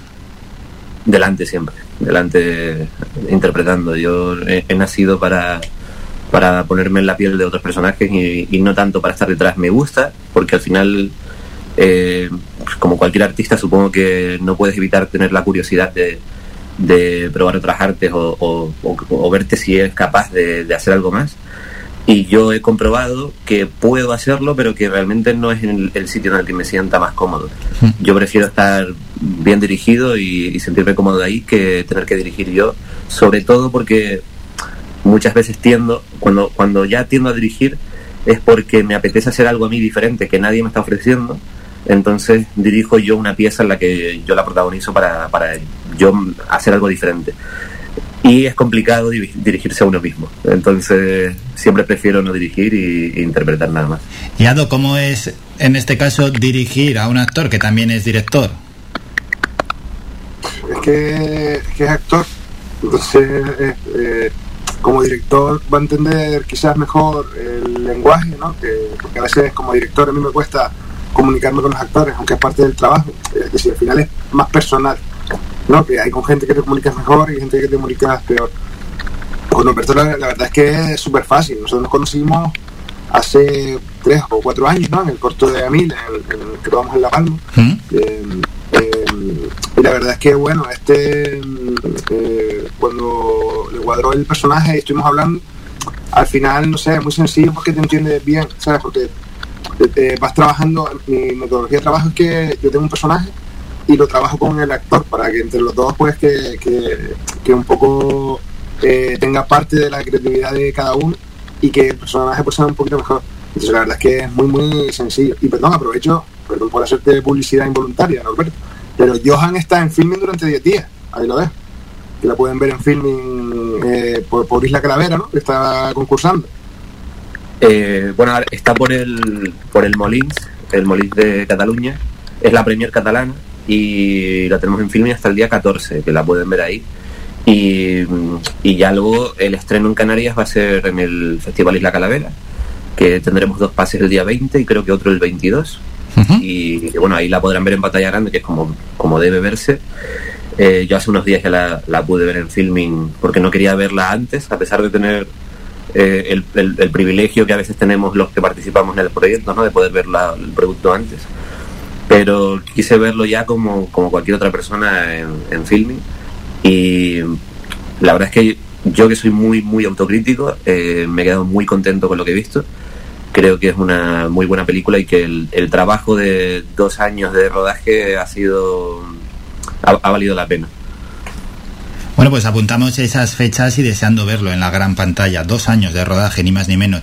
Habrá gente que es Norberto que estará esperando, pero pregúntale por la serie Hierro, pregúntale por la serie. Que, ¿Cómo habéis vivido el fenómeno de la serie? ha sido un, un- todo un proceso muy bonito, la verdad. El, círculo ya está cerrándose de alguna forma porque, aunque aquí ya se había cerrado porque ya se había estrenado, eh, sí es verdad que sigue estrenándose en muchos países todavía. Creo que incluso en Latinoamérica todavía la segunda temporada no ha llegado, está a punto de llegar en HBO. Y, y cada día al final sale alguna noticia sobre el tema, ¿no? Pero, pero de alguna forma yo ya sí que siento que, que bueno, que ya el proceso terminó, que, que ha sido muy, muy bonito el previo, el, el rodaje sobre todo, que, que es una experiencia que jamás olvidaré. Y, y bueno, el, el- el estar en un proyecto de estas características que ya desde el momento que lo estás rodando sabes que es un proyecto histórico por, por lo que conlleva del- de un gran elenco canario en un producto internacional en este caso, pues y que, y que luego triunfe, que, que siempre es el temor, ¿no? Que triunfe y guste y el, y el mayor temor es que gustase en nuestro propio país, ¿no? Que gustase no solo a, los canarios, sino fuera, en, en península, y que es lo que ha pasado. Entonces, es bonito, ¿no? Cuando haces un proyecto, sea el que sea, y es aceptado por, por público y crítica, porque al final, bueno, sientes que, que el trabajo en conjunto de todo el mundo ha valido la pena. Así que, pues muy contentos, muy felices y, con ganas de, de ir a por el siguiente proyecto, claro. Pues sí, porque muchas veces, claro, cuando se rueda algo aquí y encima lleva el nombre de hierro, pues la expectación y el punto de vista que vamos a tener es diferente a lo que lo puede tener una persona que luego lo vaya a ver en cualquier otro punto de la península y, como no, en cualquier otro punto de, del mundo. No, no, no, no se va, no vamos a tener o no van a tener esa misma inquietud inicial, que luego, bueno, la serie despierta ya la inquietud a, todo el mundo. Si antes hemos hablado de, del boom de los cortos, las series no se quedan atrás. Vivimos en, un constante bombardeo, Norberto, de, de series, y todo gracias a las diferentes plataformas, ¿no? Sí, porque eh, antes, pues, las cuatro o cinco televisiones que conociéramos eh, públicas o privadas, pero que cada uno tenía acceso desde su televisor, eh, la cantidad de series no era muy grande. Cada, tele- cada canal a lo mejor tenía dos o tres series potentes y se acabó, ¿no? Y ahora el tema de las plataformas y el que se estrenen casi todas de golpe hace que, que consumamos series. eh, ca- de- pues cada día nos podemos ver una si queremos, una entera.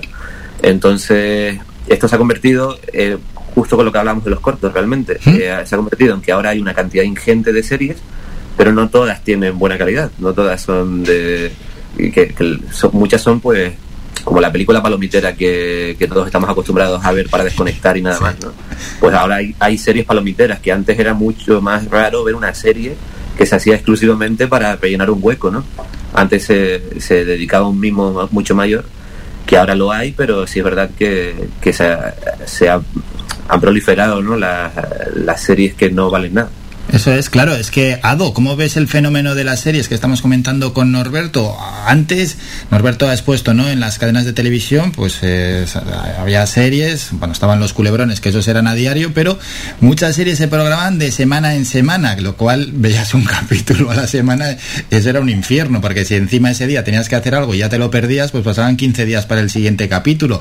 Ahora el bombardeo a poder verlo casi casi de, del tirón en un solo día y encima con ese enganche al final del capítulo que te hace ya te pone nervioso para ver el siguiente capítulo y esto entras ahí en un bucle que al final muchas veces miras el reloj y dices pero qué hora es si me he tirado aquí medio día viendo esta serie esta serie Mm, ¿cómo ves el momento de las series y también la calidad de las que se ofrecen?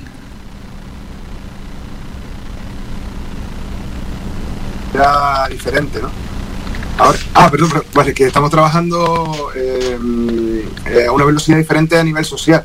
Es decir, todo funciona más deprisa que hace unos años. Obviamente, bueno, yo por lo menos eh, la calidad que tenían series como Los Sopranos, ¿no? De, de las, las primeras etapas de HBO, pues obviamente ahora también existe mucha calidad a nivel eh, técnico y a nivel narrativo, pero sí es verdad lo que están diciendo, que al final hay muchas cosas que es producto de puro eh, de, usar y tirarlo de consumo, de que lo vas a ver una vez y que posiblemente te vayas a olvidar. Y es verdad que ahora es que hay demasiado, y, pues, es decir, no, hay- posibilidad de, de acaparar todo lo que hay, bueno, antes tampoco, pero, pero ahora muchísimo menos. Lo que sí es interesante es que, claro, como hay mucho, también hay mucha gente trabajando, entonces hay muchas cosas a lo mejor que son muy interesantes.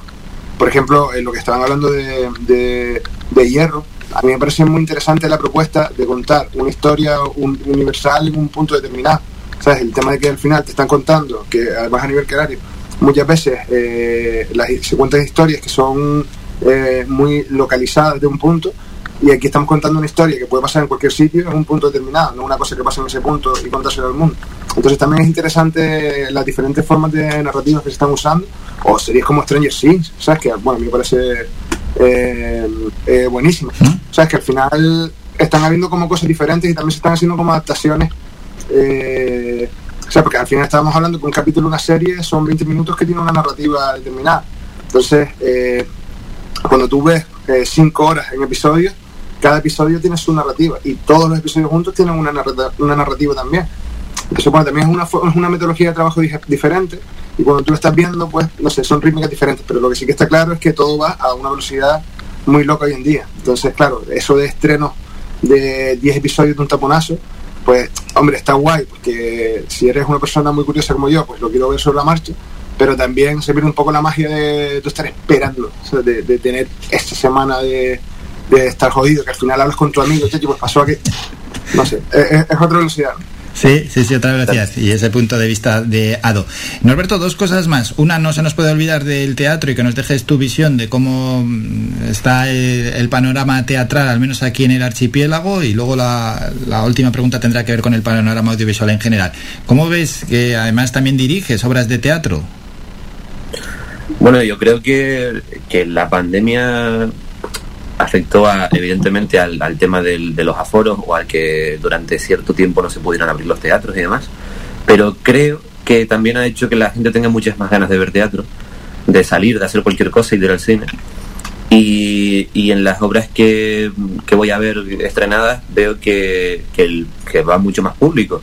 En- o sea, no las compañías grandes que iban a llenar igualmente, pero sí que en compañías más amateur, más pequeñas, que a lo mejor pues lo normal es que vengan a verlos los familiares y alguna persona que se haya equivocado ese día, pues ahora no, ahora la gente tiene un interés mayor y de, informarse, de ver la agenda teatral de la isla y, de ir a verlo.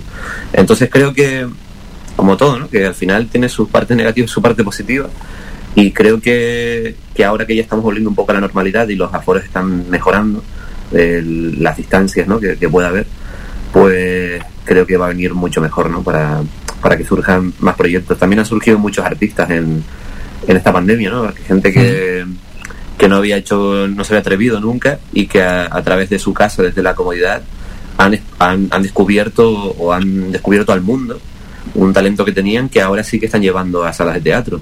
O sea que, bueno, que creo que al final todo trae algo bueno. Qué bueno. Y en, en tu caso particular, en relación al teatro, ¿en qué momento te encuentras? Dirigiste público, ¿no?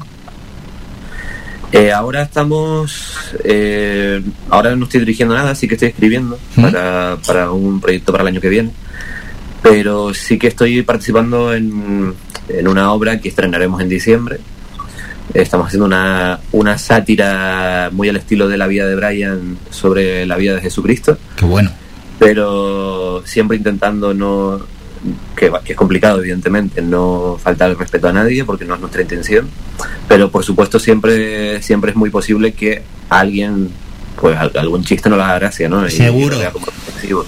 Pero sí es verdad que no es nuestra intención más allá de divertirnos y de, de normalizar a un personaje de, de la historia o no y, y no darle más, más importancia que esa, ¿no? Más importancia que cualquier otro personaje. Sí. Y estrenaremos ahora en diciembre porque, o, o esa es la intención, porque qué mejor publicidad que el nacimiento de Jesucristo, que soy yo. Bueno, así que menudo papelón te ha tocado.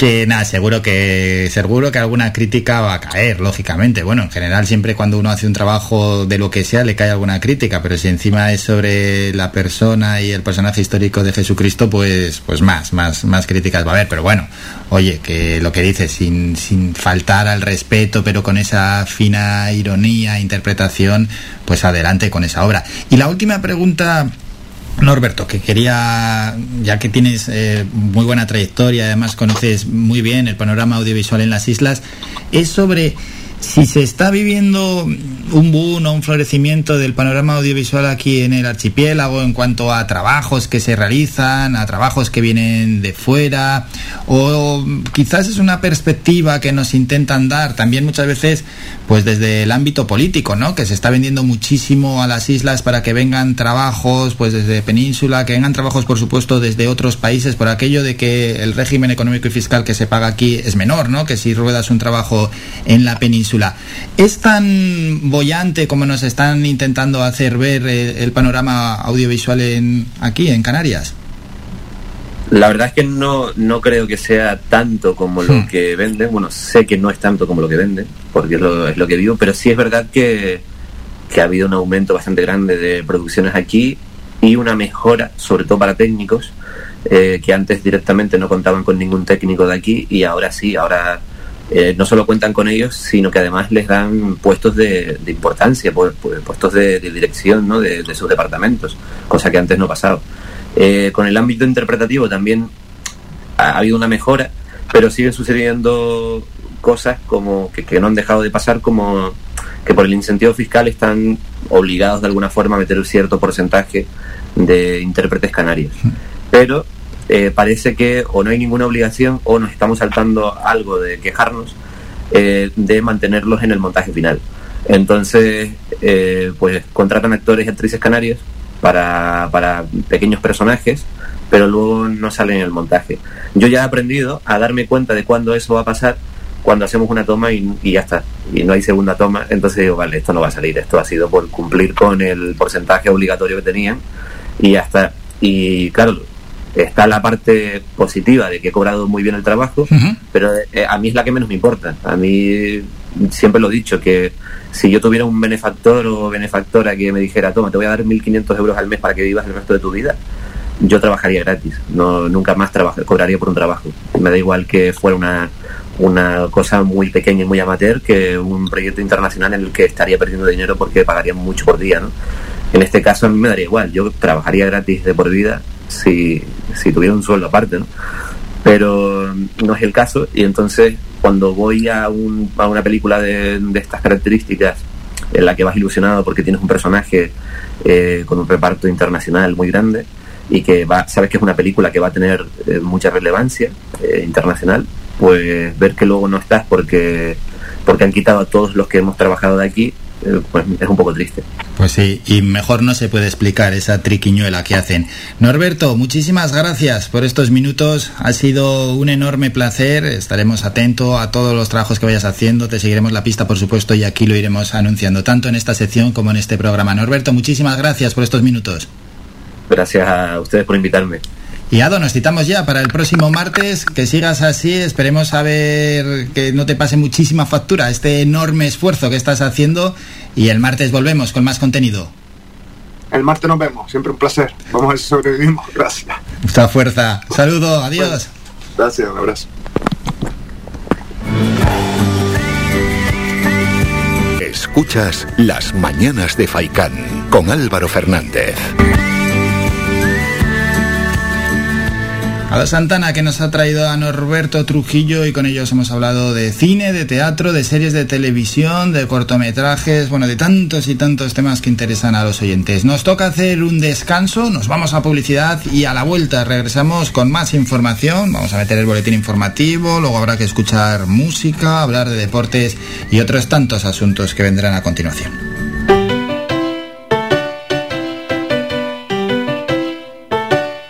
Estás escuchando Faikan Red de emisoras Gran Canaria. Sintonízanos en Las Palmas 91.4. Faikan Red de emisoras. Somos gente. Somos radio.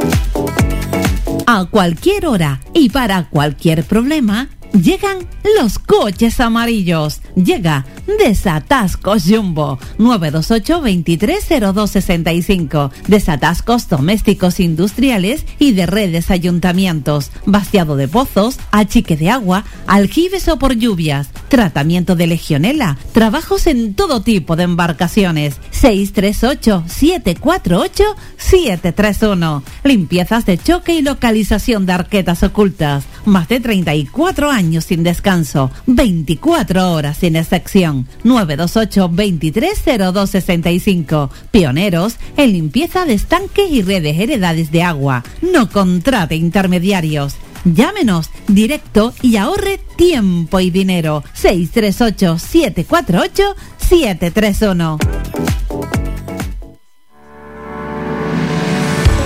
Para cuidar de tu salud y de tu bienestar, elige Ortopedia Mejorando Telde. Realizamos estudio biomecánico de la pisada, plantillas ortopédicas y deportivas, fisioterapia, rehabilitación de suelo pélvico, alquiler de sillas, grúas, andadores y camas, asesoramiento en tienda de todo tipo de productos ortopédicos, prótesis y órtesis. Tenemos taller propio y servicio de transporte. Estamos en la calle Pitágoras número 16, El Calero, Telde, frente al Centro de Salud del Calero, abiertos de lunes a viernes de 8 y media de la mañana a 8 de la tarde sin cerrar al mediodía. Contáctanos en los teléfonos 928 09 3098 y 618 24 24 92 y visita nuestra página web mejorandoortopedia.com. Ven a conocernos y con el código Mejorando tendrás un 20% de descuento en todos nuestros servicios. Calidad, servicio y buen precio definen el restaurante Perico Junior, ubicado en primera línea del mar en Playa del Hombre, en Telde. Cuenta con una oferta gastronómica con variados y exquisitos platos. Restaurante Perico Junior les ofrece sus servicios de martes a domingo de 1 a 6 de la tarde, cerrando sus puertas los lunes. Restaurante Perico Junior, lo mejor del mar. Somos gente, somos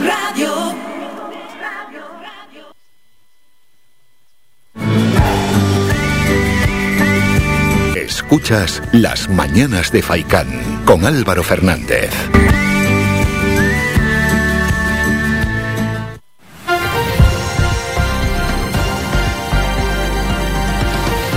Noticias.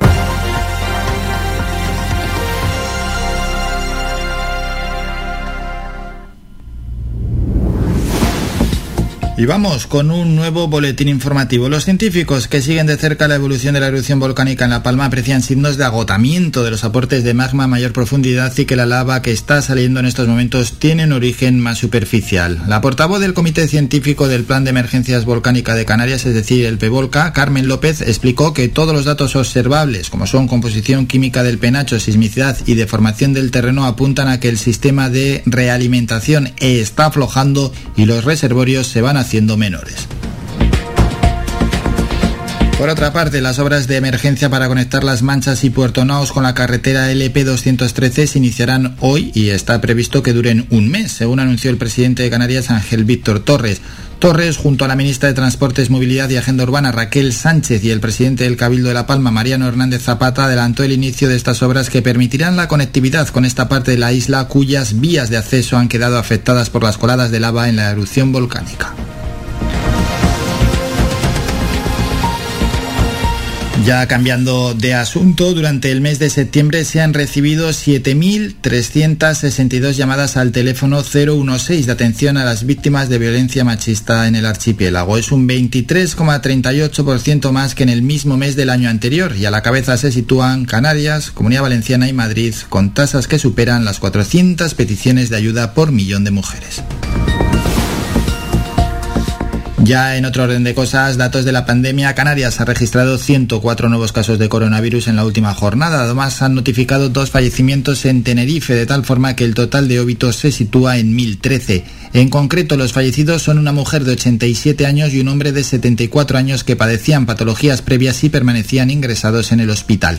De los 104 casos por islas, Gran Canaria suma 45 nuevos casos, Tenerife 42, Lanzarote 5, Fuerteventura 5, La Palma 5 y La Gomera 2.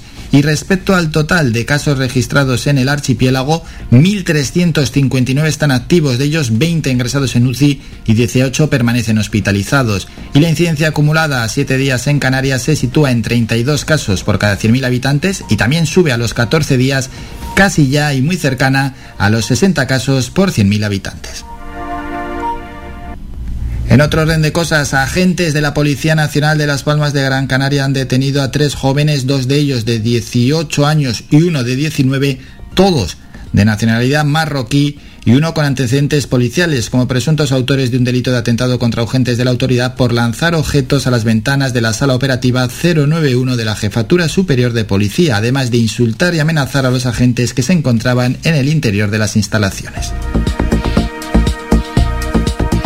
Y dos apuntes municipales. El Ayuntamiento de Mogán trabaja en el presupuesto general correspondiente al ejercicio económico de 2022 que espera aprobar inicialmente en sesión plenaria en próximas fechas. Este ascendería a 60,8 millones de euros, casi 16 más que el aprobado por el presente año, dado que el consistorio se ve abocado a reflejar en estas cantidades correspondientes a cuatro expropiaciones para las que se solicitará un préstamo con el que asumir el pago de las mismas a largo plazo y así no perjudicar a las arcas municipales.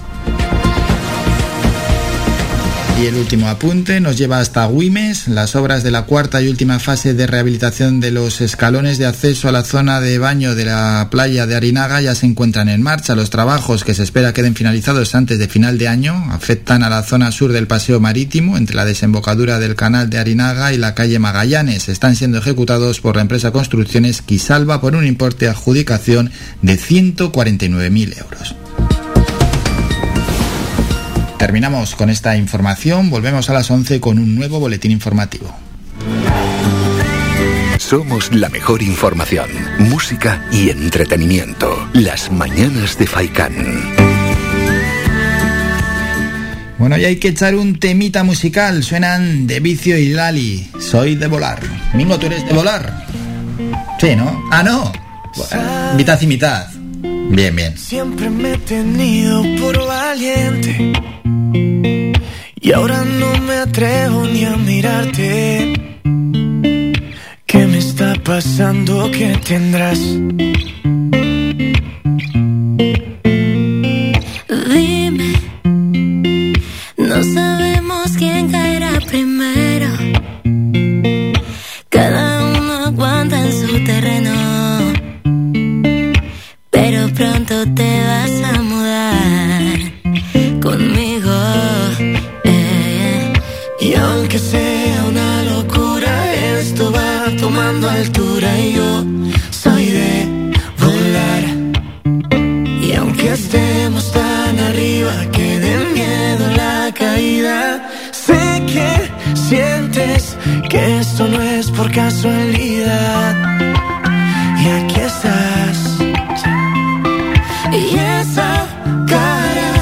Que por más que quiera no me sabe ocultar.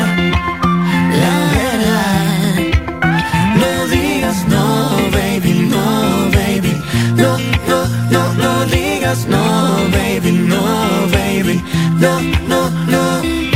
Solo me pierdo si te he dado por perdida. De ti me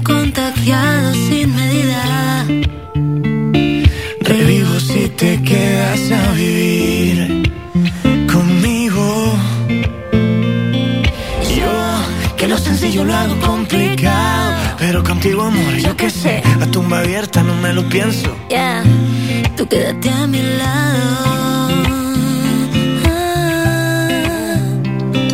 Y aunque sea una locura, esto va tomando altura. Y yo soy de volar. Y aunque estemos tan arriba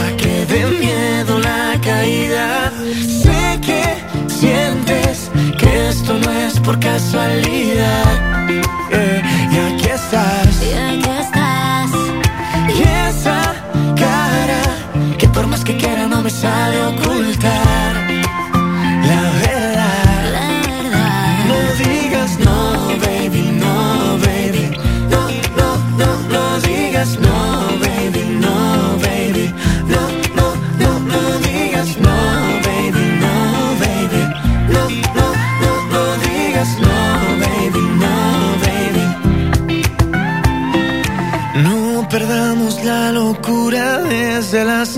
Alturas. Sabes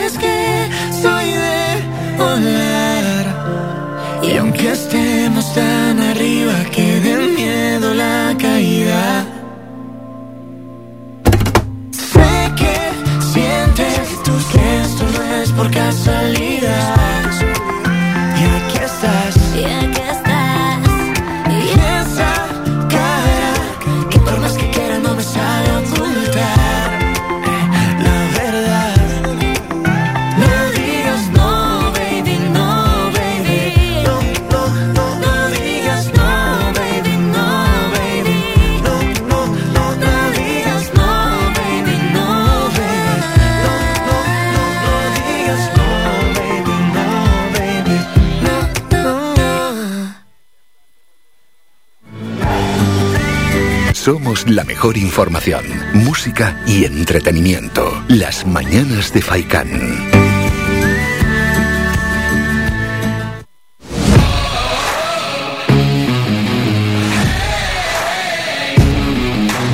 La actualidad deportiva.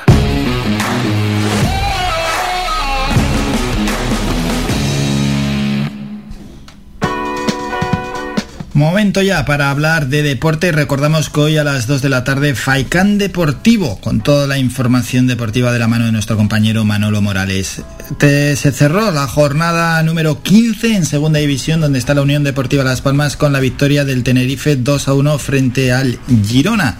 De esta manera se sitúa el Tenerife de nuevo tercero con 27 puntos, los mismos que la Unión Deportiva Las Palmas tras haberse jugado 15 partidos un equipo el vecino que se adelantó 1-0, luego en el minuto 46 fue igualado el 1-1 y el propio Enrique Gallego en el minuto 80 ponía el definitivo 2 1. Vamos a escuchar al jugador del Tenerife.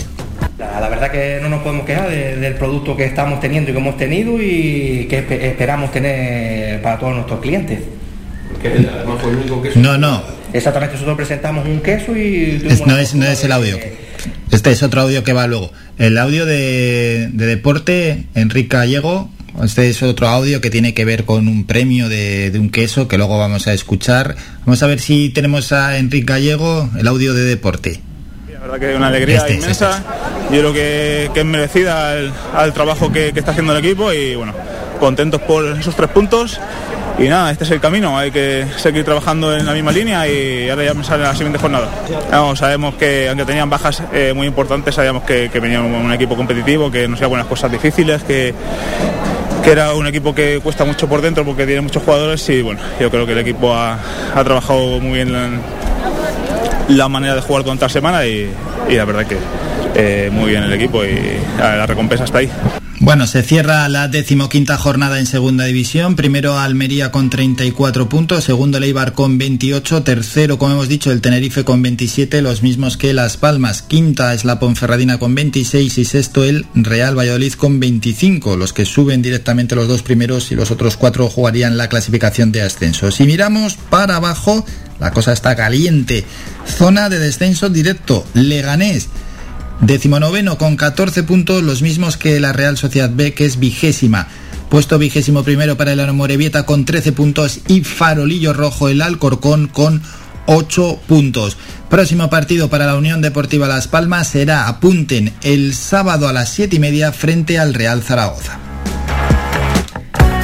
Dejamos este asunto y hablamos de baloncesto porque mañana juega el Club Baloncesto Gran Canaria en la Eurocup. Hoy hay partidos. A las 7 el Reyer Venecia frente al Budo Knox y a las 7 y media Levalois Trento. A que le gusta el baloncesto, de recordarles que hoy hay dos partidos de la Champions League, tres mejor dicho, uno con un equipo español, el Manresa jugará a las 8 frente al Pinar Carrizayaca. Y vámonos al partido de mañana para anunciar, pues eso, la fecha que tenemos para el Club Baloncesto Gran Canaria, que va a recibir en casa en el Gran Canaria Arena al JL Burg. Será mañana, apunten, a las 8 de la tarde, mañana a las 8 de la tarde, con otros equipos también españoles en juego. Moraván Candorra Partizan a las 7, Virtus de Bolonia Valencia Basket a las 7 y media y a la misma hora que nosotros van a jugar el Juventud y el Turk Telecom. Y queremos ir anunciando que se acerca la 45 edición del rally más importante que tenemos aquí, el Rally Islas Canarias. Se va a celebrar del 18 al 20 de noviembre y se ha cerrado la inscripción el pasado martes 2 de noviembre. Ya está hecha el recuento de esas solicitudes y más de 70 equipos estarán en la línea de salida de la última cita del FIA European Rally Championship, una prueba que a su vez forma parte de la hoja de ruta del Supercampeonato de España de Rallys, así como del certamen regional y provincial de Las Palmas. Nosotros no vamos a hablar mucho del rally porque al final pues no somos un programa de deportes, para eso está Faikan Deportivo, pero lo que nos gusta es informar y, encima planificar cosas para los oyentes, esa función que nos hemos mm, propuesto. Mingo, plan para el viernes 19 de noviembre y sábado 20 de noviembre. Ir a ver el rally que nos pilla aquí mismo, el rally de las Islas Canarias. Para el viernes, tramos por la mañana, desde primerísima hora, desde las 9, el Valsequillo 1, después San Mateo, Después, a las 10 de la mañana, el tramo de Tejeda y a las 10 el tramo de Santa Lucía. Hombre, lo decimos así un poco por encima, no vamos a especificar por dónde...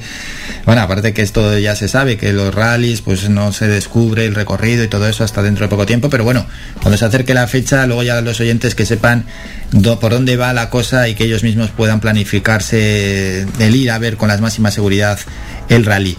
Luego hay tramos por la tarde el, 1305 es en Valsequillo una y media. Luego está el de San Mateo a eso de las dos, el de Tejeda y el de Santa Lucía. Y el último tramo, Las Palmas de Gran Canaria, Disa. Y luego ya, para el sábado, que será en horario de mañana, entran los tramos desde las 8 de la mañana del de Arucas, después el de Moya, el de Valle Seco y a eso de las 10 y 20, Telde, Tradición del Motor. Y por la tarde, no, al mediodía mejor dicho, Arucas 2, Moya 2, Valle Seco y Telde, Ciudad Deportiva. Mingo apunta las fechas, viernes 19 y sábado 20 de noviembre. Tendremos que ir a ver allá algunos de los mejores pilotos de Europa que pasan, vamos, una fuerza y un manejo del coche espectaculares. Así que, pues, esa gran cita cita anual con el Rally Islas Canarias en su 45 edición que llegará, lo dicho, viernes 19 de noviembre y sábado 20 de noviembre. Hasta aquí la información deportiva. Somos la mejor información, música y entretenimiento. Las mañanas de Faikán. Mingo, yo tenía un conocido que quería correr el Rally Islas Canarias, pero hace unas semanas, ¿sabes lo que le ha pasado? Que se ha quedado sin dinero. Es que esto depende de los patrocinadores y hay que correr por toda Europa. Se llama Efren Arena y, y vamos, que se ha quedado al final si mucho gasto llevar el coche, llevar todo el equipo por toda Europa y aquí lo que manda, como en tantos deportes del motor, es el dinero y los patrocinios. Y llega un momento en que te sientes, aunque luches por un campeonato, si no tienes dinero te sientes ahogado y no puedes continuar. Es la realidad, ¿eh? del mundo del motor, donde a pesar de la pericia y de la calidad que puedan tener algunos pilotos, si el dinero no acompaña, no hay forma de participar en pues en tantos y tantos acontecimientos relacionados con el mundo del motor y más aún si son de ámbito europeo como este Rally Las Canarias. Vamos a ir a publicidad. A la vuelta volvemos con varios asuntos que tienen que ver con nuestra isla. Nos vamos a ir hasta San Bartolomé de Tirajana, después hasta Santa Lucía y también aquí en Telde. Y acto seguido entrará nuestro abogado Pablo López en la voz del derecho con el que hablaremos y luego, pues una de las grandes protagonistas del día a las 10 de la mañana estará con nosotros Amelia Tiganus, que ya luego os vamos anunciando cuál es el motivo de hablar con, con Amelia, una protagonista que os va a sorprender muchísimo, ¿eh? todo lo que nos va a contar que tiene que ver con su vida y especialmente, bueno, nos va a hablar de la trata de mujeres y de la prostitución.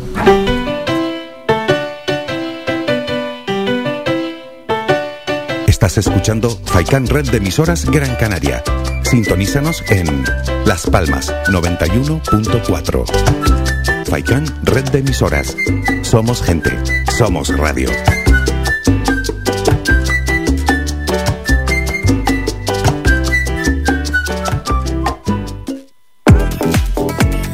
A cualquier hora y para cualquier problema, Llegan los coches amarillos. Llega Desatascos Jumbo 928 230265. Desatascos domésticos industriales y de redes ayuntamientos. Vaciado de pozos, achique de agua, aljibes o por lluvias. Tratamiento de legionela. Trabajos en todo tipo de embarcaciones. 638 748 731. Limpiezas de choque y localización de arquetas ocultas. Más de 34 años sin descanso. 24 horas sin excepción. 928 230265. Pioneros en limpieza de estanques y redes heredades de agua. No contrate intermediarios. Llámenos directo y ahorre tiempo y dinero. 638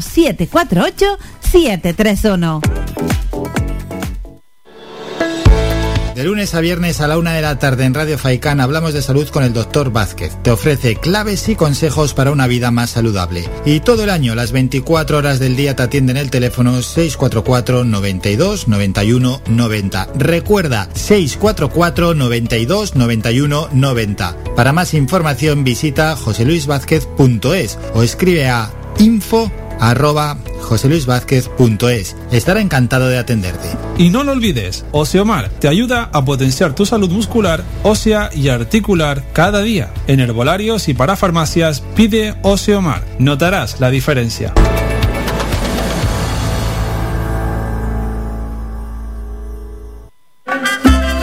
Ven al Guachincha en Agüimes. Disfruta de la terraza más grande del este de Gran Canaria Abiertos de viernes a domingo. El Guachincha en Agüimes, junto a la piscina municipal. Si aún no has probado nuestro bichillo lagunero, no tienes perdón de Dios. Especialistas en gastronomía antigua canaria. El Guachinche. Ven a conocer el patrimonio canario a través de las recetas de Doña Luisa. Costillas con piña, papas negras, atún de romería y muchas deliciosas recetas más. El Guachinche. Teléfono de reserva 626 2018 72. Recuerda, ahora el Guachinche en Agüimes, junto a la piscina municipal. Disfruta de lo nuestro.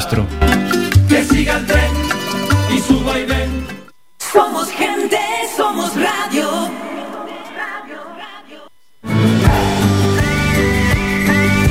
Escuchas Las Mañanas de Faicán con Álvaro Fernández.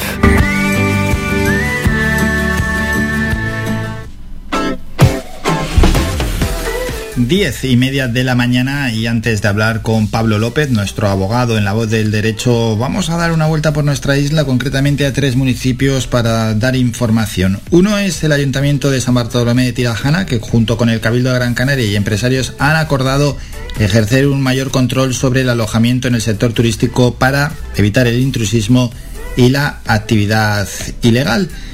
Bueno, la alcaldesa Conchi Narváez el consejero de Turismo del Cabildo de Gran Canaria, Carlos Álamo, y el vicepresidente de la organización empresarial, Thomas Smulders, quien hace poco estuvo en este programa, mantuvieron un encuentro durante la mañana de ayer lunes con el objetivo de unificar criterios y trabajar en una única dirección. Todo ello bajo el criterio de defender en el alojamiento turístico regulado y luchar contra la actividad ilegal. Concepción Narváez, la alcaldesa del municipio, considera de vital importancia este tipo de encuentros entre las administraciones públicas responsables y los representantes empresariales, ya que supone que existe un interés común por ejercer un mayor control y vigilancia en defensa de la cama turística legal. Narváez indicó durante este encuentro también se habló de la importancia de retomar las inversiones en obras en los destinos turísticos y los representantes de las dos administraciones públicas y además de los empresarios destacaron la importancia de seguir manteniendo a San Bartolomé de Tirajana como destino seguro sanitario ante el aumento de visitantes en los últimos meses. Escuchamos a la alcaldesa de San Bartolomé de Tirajana, Conchi Narváez. La reunión de hoy con Thomas Mulder de la Federación de Empresarios en San Bartolomé de Tirajana, de la FED, en este caso como representante del sector extrahotelero, pues destacar los tres bloques de temas importantes que hemos tratado en la reunión de hoy, donde asiste la concejala de Turismo Inés Rodríguez, asiste Carlos Álamo como consejero de Turismo de, Gran Canaria y yo como alcaldesa de San Bartolomé de Tirajana. El primer bloque de la reunión es la importancia que tiene seguir apostando desde las administraciones por un mayor control y vigilancia en defensa de la cama turística legal y por supuesto tanto Thomas Mulder como nosotros defendemos la vivienda vacacional legal. El segundo bloque de, temas a tratar son las obras en el destino turístico, la importancia que tiene que sigamos cogiendo ritmo, que el consorcio de turismo de San Bartolomé de Tirajana siga cogiendo ritmo en las obras, eh, lo que son las inversiones, obras en destino turístico. Ya se han empezado a licitar obras muy importantes como el Paseo de Melonera, estamos terminando la Gran Canaria 500, la Avenida Europa y creemos que es fundamental seguir cogiendo ritmo en las obras en nuestro destino. El tercer bloque también básico eh, y muy importante en momentos en los que ya empezamos a tener muchísimos visitantes, empezamos a, tener afortunadamente esa normalidad en el número de visitas de turistas en la isla Gran Canaria y en concreto el bloque que hemos tratado es el control sanitario, que sigue siendo imprescindible para la seguridad sanitaria que estemos coordinados y que no bajemos la guardia ante la llegada de los visitantes tan esperadas, pero que no bajamos la guardia porque tenemos que seguir siendo, la isla Gran Canaria en concreto, San Bartolomé Tirajana, tiene que seguir siendo un destino turístico seguro a nivel sanitario. Dejamos San Bartolomé de Tirajana y vamos a otro municipio, a Telde, que va a invertir 2,2 millones de euros para renovar todos los parques infantiles del municipio hasta 2024. La alcaldesa Carmen Hernández, también el concejal de Parques y Jardines Álvaro Monzón, presentaron ayer lunes en rueda de prensa el plan de renovación integral del mobiliario en áreas infantiles adaptadas, un proyecto que incluye además de los 91 parques para niños. La regidora municipal destacó que el plan diseñado por parques infantiles incluye propuestas innovadoras para adaptar estos espacios a las realidades de la población. Así se contemplan espacios inclusivos adaptados a personas con movilidad reducida, con espacios de sobra y que favorecen las relaciones entre personas de distintas generaciones, asegura la alcaldesa haciendo de Tele y de sus espacios públicos un lugar más amable y favoreciendo la convivencia. El concejal del área, Álvaro Monzón, detalló que los 91 parques infantiles del municipio, que ocupan una superficie de 20.100 metros cuadrados, serán renovados en cuatro fases anuales, interviniendo sobre los pavimentos, los juegos, el cerramiento, el mobiliario y la señalización. Y al concluir 2021, la primera de estas fases serán 27 los parques infantiles del municipio renovados, es decir, el 30% del total, con una inversión de 800.000 euros, entre los que se encuentran 7 en Ginamar, y luego están en el de Barranquera, Melenara, La Solana, La Majadilla, Eucaliptos 2, Clavellina, Salinetas, La Garita también, La Condesa, Arnaula Remudas, Santa Rosalía y San Gregorio, concretamente Andrés Manjón, el Parque Franchirroca y el de la urbanización de Ojos de Garza entre otros. Y ya posteriormente, bueno, pues irán incluyendo el resto de parques infantiles hasta llegar a los 91 parques para niños con esa gran inversión por parte del Ayuntamiento de Telde de 2,2 millones de euros. Y el último apunte nos lleva hasta Santa Lucía y es que el alcalde de Santa Lucía de Tirajana, Francisco García, acompañado del concejal del sector primario, Francisco Guedes, felicitaron ayer en nombre de la Corporación Municipal a los hermanos Loli y Juan Andrés Vizcaíno Guedes por la nueva medalla de bronce lograda en la edición del World Cheese, es decir, el Campeonato Mundial de Quesos, celebrado recientemente en Oviedo. Así que la quesería artesanal Guedes presentó solo un queso en este certamen internacional en el que compitieron más de 4.000 quesos de 45 países del mundo. Y a pesar de la cantidad de aspirantes, el queso de la popular quesería de Casa Pastores, hecho de una mezcla de cabra y oveja, obtuvo una medalla de bronce. Entonces, ¿qué es? Eh? Ir con un solo queso y llevarte una medalla de bronce. Los hermanos agradecieron la visita de los representantes municipales y les mostraron el queso ganador. Vamos a escuchar a Juan Andrés Vizcaíno. La, verdad que no nos podemos quejar del producto que estamos teniendo y que hemos tenido y que esperamos tener para todos nuestros clientes. Porque además fue el único queso que llevaron. Exactamente, nosotros presentamos un queso y tuvimos la fortuna de que el queso estaba bastante bien y los catadores consideraron que merecía el, premio que se le dio. Bueno, y hubo más quesos, ¿eh? un total de 41 quesos canarios fueron distinguidos en la World Cheese celebrada en la capital asturiana. De recordar que la quesería artesanal Guedes acumula una cantidad importante de reconocimientos por todo el mundo. La quesería Santa Luceña fue la única de Gran Canaria que logró tres premios en el mencionado certamen y en este momento produce una media de 10.000 kilos de queso al año para la que hacen falta cerca de 70.000 litros de leche. Bueno, pues una buena noticia, que el producto local, el producto de cercanía, el producto de kilómetro cero de aquí de nuestra tierra sea reconocido en el ámbito nacional y en el ámbito internacional y que logren esos premios que al final les dan prestigio. Luego lo pones ¿eh? en el propio queso, el sello de que has ganado, ¿no? O que te has llevado al menos esta medalla de bronce en el World Cheese, en el Campeonato Mundial de Quesos, y pues le da una repercusión enorme. Nos alegramos muchísimo siempre que alguno de nuestros productos pues consigue un título de tanta y tanta importancia. Antes de hablar con nuestro abogado Pablo López, tenemos preparado un temita musical, así que vamos a escuchar a Cani García y Carlos Vives, Búscame, y después ya llegan dos protagonistas seguidos, el abogado Pablo López y Amelia Tiganus. Cuando estés listo para soltar la soga, cuando tu lágrima se cae al río, cuando la vida está solo en caída, cuando ya crees morir en el combate, cuando te pienses que es causa perdida, cuando el cansancio tu fuerza rebate. Búscame, que el sol no suelte la cara. Búscame, para bailar en las malas. Búscame, para hacer camino con palas tuyas. Llama vino que ya llegué. Búscame, para echarle sal a la herida. Búscame, quiero ser tu gasolina. Búscame, para alegrarte la vida. Y búscame, búscame, búscame bien. Búscame cuando la cosa pinte feita cuando no hay guitarras te canto a capelita. Búscame en la calle donde la gente habita, donde para la fiesta nada se necesita. Y así la vida se fue con los años, con tu mirada ya yo respondía. Vinieron más de uno a hacernos daño y le tramamos una despedida. Fuiste mi hombro el día de aquellos tragos, yo la madrina de tu peor conquista. Yo te cuidé la espalda el día me aguantaste todas las caídas. Ay, que solo tueste la cara. Búscame para una cumbia en la playa. Búscame Pa' hacer camino con palas tuyas y amarillo que ya llegué. Búscame Pa' a la herida.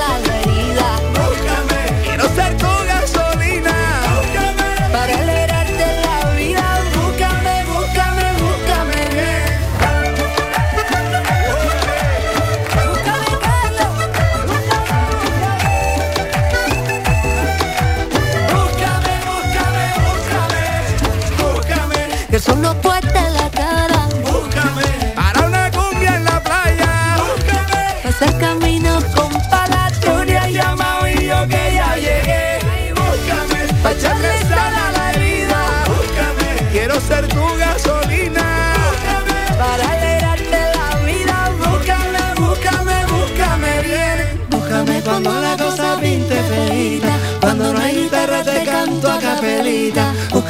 calle donde la gente habita, donde para la fiesta nada se necesita. Nos vamos a publicidad, es un minuto y medio y volvemos con nuestro abogado Pablo López para tocar algún tema legislativo.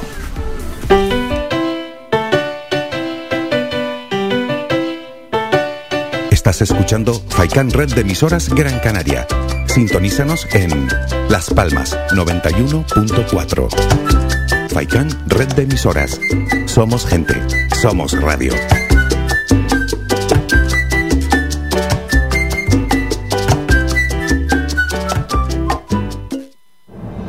De cada isla, cercana, independiente, comprometida y nuestra.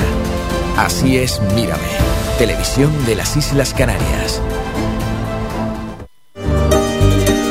Las mejores carnes asadas en el asador horno tradicional con una leña seleccionada te lo ofrecemos en el restaurante grill El Alpendre de los Abuelos. Contamos con una amplia variedad de entrantes, ensaladas elaboradas con productos locales. No olvides preguntar por nuestros postres caseros. En el restaurante grill El Alpendre de los Abuelos ponemos a tu disposición nuestra amplia sala y experiencia para cualquier reunión de amigos o empresa.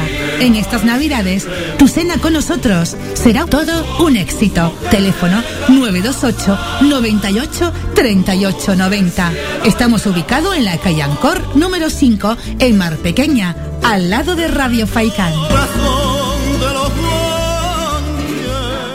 Tu ferretería de siempre es ahora tu gran centro en el sureste Germán Medina. 1500 metros cuadrados de autoservicio para que compres sin esperas. Además, nuestro personal te dará la asistencia necesaria, como siempre. Contamos con un amplio parking para tu comodidad y hemos ampliado nuestro horario. Ahora, nuestra primera planta no cierra al mediodía. De 7 y media de la mañana a 7 y media de la tarde y los sábados de 8 a 1. Estamos en la calle Jara número 11, Polígono Darinaga. Teléfono 928 75 39 54. Menaje, ferretería, cerámicas, fontanería, material de construcción y mucho más. Ahora más que nunca, al alcance de tu mano y si lo prefieres, puedes visitarnos en la avenida de Canarias 311, vecindario. Visita el nuevo gran centro Germán Medina.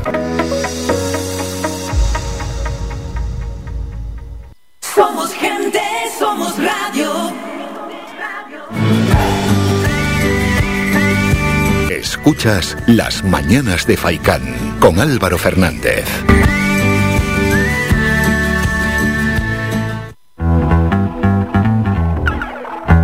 La voz del derecho.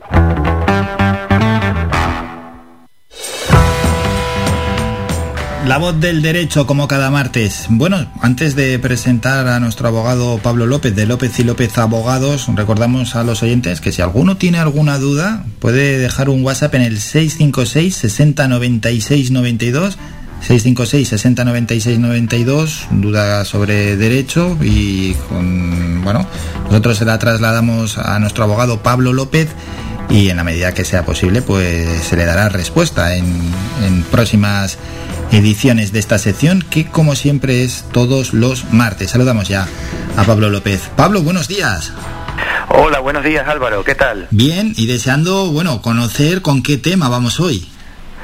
Bueno, pues hoy vamos a hablar sobre la plusvalía municipal, a vueltas de, este tributo en relación con la, sentencia y los últimos movimientos que ha habido por parte del gobierno para, para intentar volver a regular este, este impuesto, ¿no? Que, que ha sido fruto de muchas preguntas que hemos recibido en el despacho y creo que puede ser interesante explicar muy por encima a los oyentes qué pasa con este, con este impuesto. Pues la verdad es que sí, porque se ha, se ha hablado muchísimo de este asunto, ¿no? Por parte también de los municipios, de los ayuntamientos y lógicamente del ciudadano de a pie en la compra-venta de viviendas, pues también les influye muchísimo. Antes de nada, Pablo, una brevísima explicación para introducir el tema.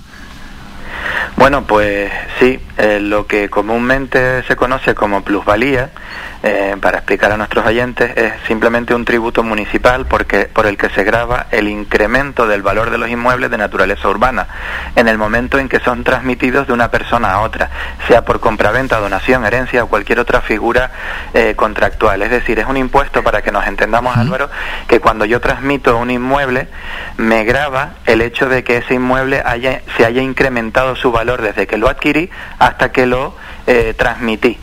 ¿Vale? Esa era la, esa era la teoría. y ahora explico por qué digo lo de la teoría. Bien, eso tras, es. Tras la sentencia del Tribunal Constitucional del pasado 26 de octubre, este impuesto ha sido declarado inconstitucional. No por el impuesto en sí mismo, sino por la forma en la que se calculaba, o dicho de otra forma, por la forma en la que se establecía hasta ahora cuál era la base imponible de este tributo. Seguro que a muchos de nuestros oyentes les ha sucedido, o saben de alguien que lo ha padecido, que en la práctica había que pagar este impuesto sí o sí ante cualquier transmisión, con independencia de si el inmueble se había revalorizado realmente o no, lo cual resultaba especialmente sangrante cuando, por ejemplo, te veías obligado a vender una vivienda por menos de lo que habías pagado por ella, este es el motivo principal, y por eso decía antes, de, en teoría, de que, del que en teoría grababa ese incremento, y este fue el motivo principal por el que el Tribunal de Garantías lo ha declarado inconstitucional y por ende erradicado del ordenamiento jurídico. Claro, es que con menuda cara te quedas, estás vendiendo un inmueble por un valor no menor que el que inicialmente te costó y al final tienes que pagar eh, el impuesto. Sí, se supone que el impuesto grava el incremento de valor y sin embargo, a pesar de que eh, la venta es a pérdida, pues aún así, aún así, con el sistema anterior tenías que pagar igualmente la plusvalía. Claro, pero ¿y ese incremento de valor entonces cómo se calculaba, cómo se miraba? Bueno, se calculaba con un sistema que no era del todo justo, vamos a decirlo así, ni tampoco respetaba las disposiciones eh, constitucionales sobre eh, fiscalidad. Por eso es que el Tribunal Constitucional lo ha declarado inconstitucional bueno, debido a este pronunciamiento y al revuelo que ha supuesto para los ayuntamientos, pues como hemos visto en prensa, pues muchos alcaldes han salido a, los medios de comunicación a quejarse de que gran parte de su financiación proviene precisamente de los ingresos derivados de la recaudación de este tributo. Bueno, pues el Consejo de Ministros aprobó ayer lunes el Real Decreto Ley 26-21 que adapta el impuesto sobre la plusvalía municipal a la sentencia del Constitucional y permitirá a los contribuyentes elegir entre dos métodos de cálculo, el que más le beneficie. ¿Vale? O sea, digamos que la norma va a ofrecer a los contribuyentes que elijan guiarse por un sistema real o por un sistema eh, teórico. Em, como digo, con esta modificación eh, la cuota se podrá calcular en función del valor catastral en el momento del traspaso, aplicando unos nuevos coeficientes que en teoría reflejarán la realidad del mercado inmobiliario, o bien la otra opción consistirá en, calcular el impuesto en función de la diferencia que hay entre el valor de compra y el valor de venta. Claro, en este segundo supuesto, si el valor de venta es inferior, pues ya el impuesto sería cero porque la base es cero, ¿no? Entonces ya ese, no se pagaría ese impuesto. Claro, directamente te acoges a ese impuesto y ya está. Con, exacto, te acoges a esa forma de calcularlo y ya digamos que no tendrías que pagarlo. Con este sistema de dos opciones a elegir por parte del contribuyente, pues se pretende garantizar que el método de cálculo del impuesto cumple con lo previsto en la sentencia dictada hace tan solo 13 días. ¿eh? Que no recordemos que la sentencia fue hace 13 días y en tiempo récord ya se ha aprobado esta norma. Ahora los ayuntamientos tendrán seis meses para adaptar sus regulaciones, sus ordenanzas fiscales a esta nueva normativa y eh, con el nuevo impuesto pues se pretende garantizar que nadie que haga ventas a pérdidas tenga que pagar este este tributo. Otro elemento nuevo que añade la norma, que esto es interesante, ¿no? Porque otro, otros elementos nuevos que añade la norma es que, por ejemplo, eh, los ayuntamientos van a tener un margen del 15% para reducir el valor del catastro y adaptar de esa manera el valor del suelo a, la realidad inmobiliaria del municipio. También se ha introducido con la norma otro elemento novedoso que nosotros valoramos muy positivamente, y es que a partir de ahora se reclamarán las plusvalías generadas en menos de un año. Es decir, cuando haya transcurrido menos de un año entre la fecha de adquisición del inmueble y la fecha y la fecha de venta o transmisión del mismo, por entender dice la norma por entender que pudiera tratarse de operaciones especulativas y sin embargo esta previsión no estaba contenida antes en la, en la normativa anterior, ¿no? Estaban no, se, no se pagaba plusvalía cuando la venta se producía en menos de un año. Sin embargo ahora sí, porque se entiende que están, podemos estar ante operaciones de especulación inmobiliaria. Ese aspecto es muy interesante. ¿eh? Sí, yo creo lo considero muy positivo. Con la nueva normativa, la, bueno, la nueva normativa ha sido publicada hoy en el Boletín Oficial del Estado, por lo tanto entrará en vigor mañana miércoles. Y esta tendrá efecto solo a futuro y por lo tanto, aunque cierto es que no me, ha dado, no me ha dado tiempo a estudiar la normativa a fondo del todo, todo parece indicar que los inmuebles vendidos, donados o recibidos por herencia desde que se conoció la sentencia el pasado 26 de octubre hasta hoy martes no tendrán que pagar el tributo. ¿Mm? Digamos que estas operaciones caerían en un vacío legal creado por la propia sentencia del Tribunal Constitucional y por tanto no tendrían en teoría que pagar eh, ese impuesto.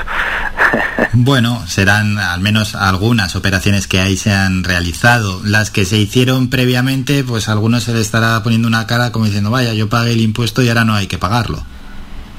Bueno, sobre eso, sobre eso eh, hay que decir una cosa, Álvaro, y es que mm, si bien el Tribunal Constitucional ha cerrado la puerta a los recursos masivos por el pago de la plusvalía municipal, es decir, en la sentencia esta de 26 de octubre, el propio tribunal introduce una cláusula en los fundamentos de derecho eh, de la propia sentencia en que veda o, prohíbe o, limita la posibilidad de que ahora todo el mundo se lance a los tribunales a reclamar la devolución de, de ese tributo. Sin embargo, ¿Mm? sí que hay algunas personas que puedan que puedan recuperar nosotros entendemos que algunas personas sí pueden recuperar ese dinero por ejemplo las personas eh, que hayan optado antes de la emisión de la sentencia de este tribunal constitucional por una autoliquidación de la plusvalía pues entendemos que ahora podrían solicitar el reintegro del dinero siempre y cuando hayan formalizado esa autoliquidación en los últimos cuatro años. Y esto es porque la Ley General Tributaria determina que la Administración solo puede revisar o solo se pueden reclamar ingresos indebidos o revisar autoliquidaciones en el plazo de cuatro años. Por tanto, si el impuesto se ha autoliquidado, en teoría, se podría reclamar si es dentro de los últimos cuatro años. Si, por otro lado, es el ayuntamiento el que ha liquidado el impuesto y los funcionarios aún todavía no han cerrado en firme la valoración, también se podría reclamar.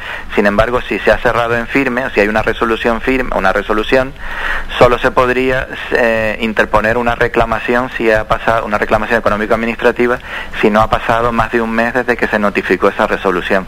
Es decir, no es del todo eh, eh, no es del todo seguro que no puedan reclamar. Habrá que estar a cada caso a cada caso individual, ¿no? En función de las circunstancias en las que se ha pagado o liquidado el impuesto. Bueno, en cualquier caso, y ya para resumir, Pablo, pues para todos aquellos que a futuro vayan a vender una vivienda, en alguno de los casos esta noticia es más que positiva. Muy positiva y justa también, porque el sistema que había antes, desde luego, era, era en, en, muchos casos sangrante. Nadie preveía, hasta el 2008 por lo menos, nadie preveía que un inmueble pudiese perder valor. Claro, luego llegó la crisis y el mercado inmobiliario cayó, la burbuja se pinchó y ahí empezaron los problemas. Y ahí es cuando nos damos cuenta de que realmente la plusvalía, con el sistema que había antes para calcularla, es que pagábamos sí o sí, aunque el inmueble lo vendiese por la mitad del valor que te había costado. Había que pagar sí o sí. Entonces, bueno, afortunadamente, pues eh, tras esta sentencia ya esto se acabó y ahora con este nuevo sistema, pues el contribuyente tiene dos opciones para elegir, la que mejor le convenga. ¿Mm? Eso es, y si vende pérdidas no tendrá que pagar por tanto el impuesto. Pablo, ¿algo más que quieras añadir? ¿Algún mensaje también a nuestros oyentes? Sí, bueno, insistir en lo que decías al principio, animar a los oyentes a que nos manden sus preguntas, a que nos manden sus consultas anónimamente, si es dar datos personales, y aquí estaremos encantados de, de resolverla o dar nuestra opinión profesional sobre la misma. Eso es, que no lo duden, que participen, por pequeño que piensen que puede ser su caso o su asunto, no importa, que lo envíen a, nuestro WhatsApp y nosotros se lo hacemos llegar a nuestro abogado, a Pablo López, de López y López Abogados, y se les dará respuesta. Animamos, como siempre, a la gente a participar y vamos a recordar ese WhatsApp 656 60 96 92. Pablo, un enorme placer escucharte, nos citamos ya para el próximo martes, que pases una gran semana. Igualmente Álvaro, un abrazo. Abrazo. Somos la mejor información, música y entretenimiento. Las mañanas de Faikán. Qué bueno, qué bueno, ¿eh? Cómo lo cuenta y cómo lo resume y cómo lo traslada Pablo López en este caso, pues cómo se da a elegir al contribuyente pagar la plusvalía municipal cuando se ven, cuando hay la venta de un inmueble, ¿no? De dos formas lo pueden hacer. Si vendes a pérdidas, pues ahora ya te puedes acoger a esa forma y no tener que pagar esa plusvalía, que bueno, pues que como ya nos ha comentado Pablo, encima estás vendiendo a mucha pérdida, pues se tornaba bastante injusta, ¿no? Que nos vamos a publicidad. A la vuelta, boletín informativo y luego hablamos con Amelia Tiganus, hoy a las 7 de la tarde en la Casa de Cultura Sara Bolaños, en vecindario.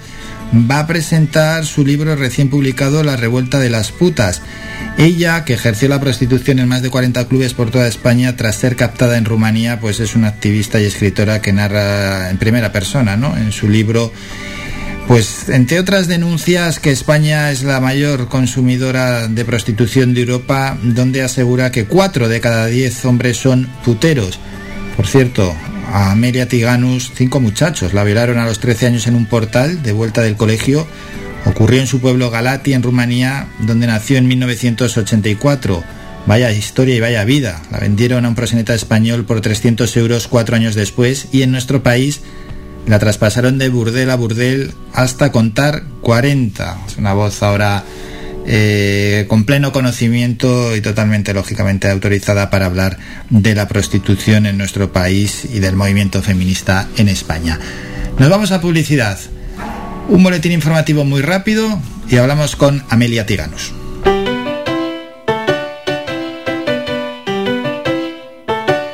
Estás escuchando Faikan Red de emisoras Gran Canaria Sintonízanos en Las Palmas 91.4.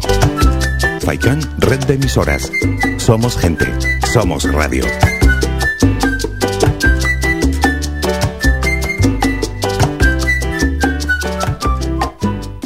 Tu ferretería de siempre es ahora tu gran centro en el sureste Germán Medina 1.500 metros cuadrados de autoservicio para que compres sin esperas. Además, nuestro personal te dará la asistencia necesaria, como siempre. Contamos con un amplio parking para tu comodidad y hemos ampliado nuestro horario. Ahora, nuestra primera planta no cierra al mediodía de 7 y media de la mañana a 7 y media de la tarde y los sábados de 8 a 1. Estamos en la calle Jara número 11, Polígono Darinaga. Teléfono 928 75 39 54. Menaje, ferretería, cerámicas, fontanería, material de construcción y mucho más. Ahora más que nunca al alcance de tu mano y si lo prefieres puedes visitarnos en la avenida de Canarias 311, vecindario. Visita el nuevo gran centro Germán Medina.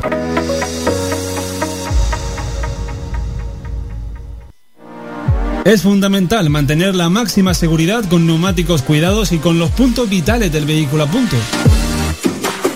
En P Ruedas le ofrecemos una gran variedad de marcas y modelos de neumáticos. Revisamos sus cubiertas y las cambiamos por unas nuevas o de ocasión a precios muy bajos, además de servicios para cuidar sus neumáticos como la alineación de dirección, frenos de disco o para el mantenimiento de su vehículo, como cambios de aceite y revisión pre-ITV. P Ruedas, antiguamente conocidos como Perla Neumáticos. Nuestros horarios son de lunes a viernes de 8 a 7 de la tarde y los sábados de 8 a 1 de la tarde. Estamos en la calle Los Peregrinos número 28, Polígono Industrial El Goro, Telde. Teléfono 928 13 61 21 y móvil o WhatsApp 639 68 27 28 y nuestra página web p-ruedas.com. Somos gente, somos radio.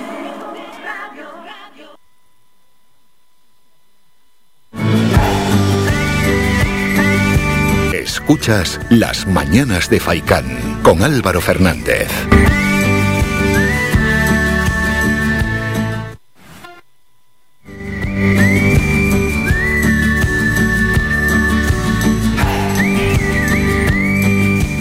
Aunque faltan unos segundos para que lleguen las 11 de la mañana, ya que nos está esperando Amelia Tiganus, vamos con un breve boletín informativo.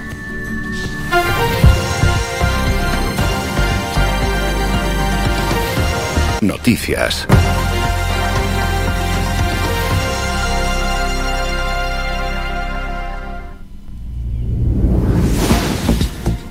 Vamos a La Palma. Los científicos que siguen de cerca la evolución de la erupción volcánica aprecian signos de agotamiento de los aportes de magma a mayor profundidad y que la lava que, se está, que está saliendo en estos momentos tiene un origen más superficial.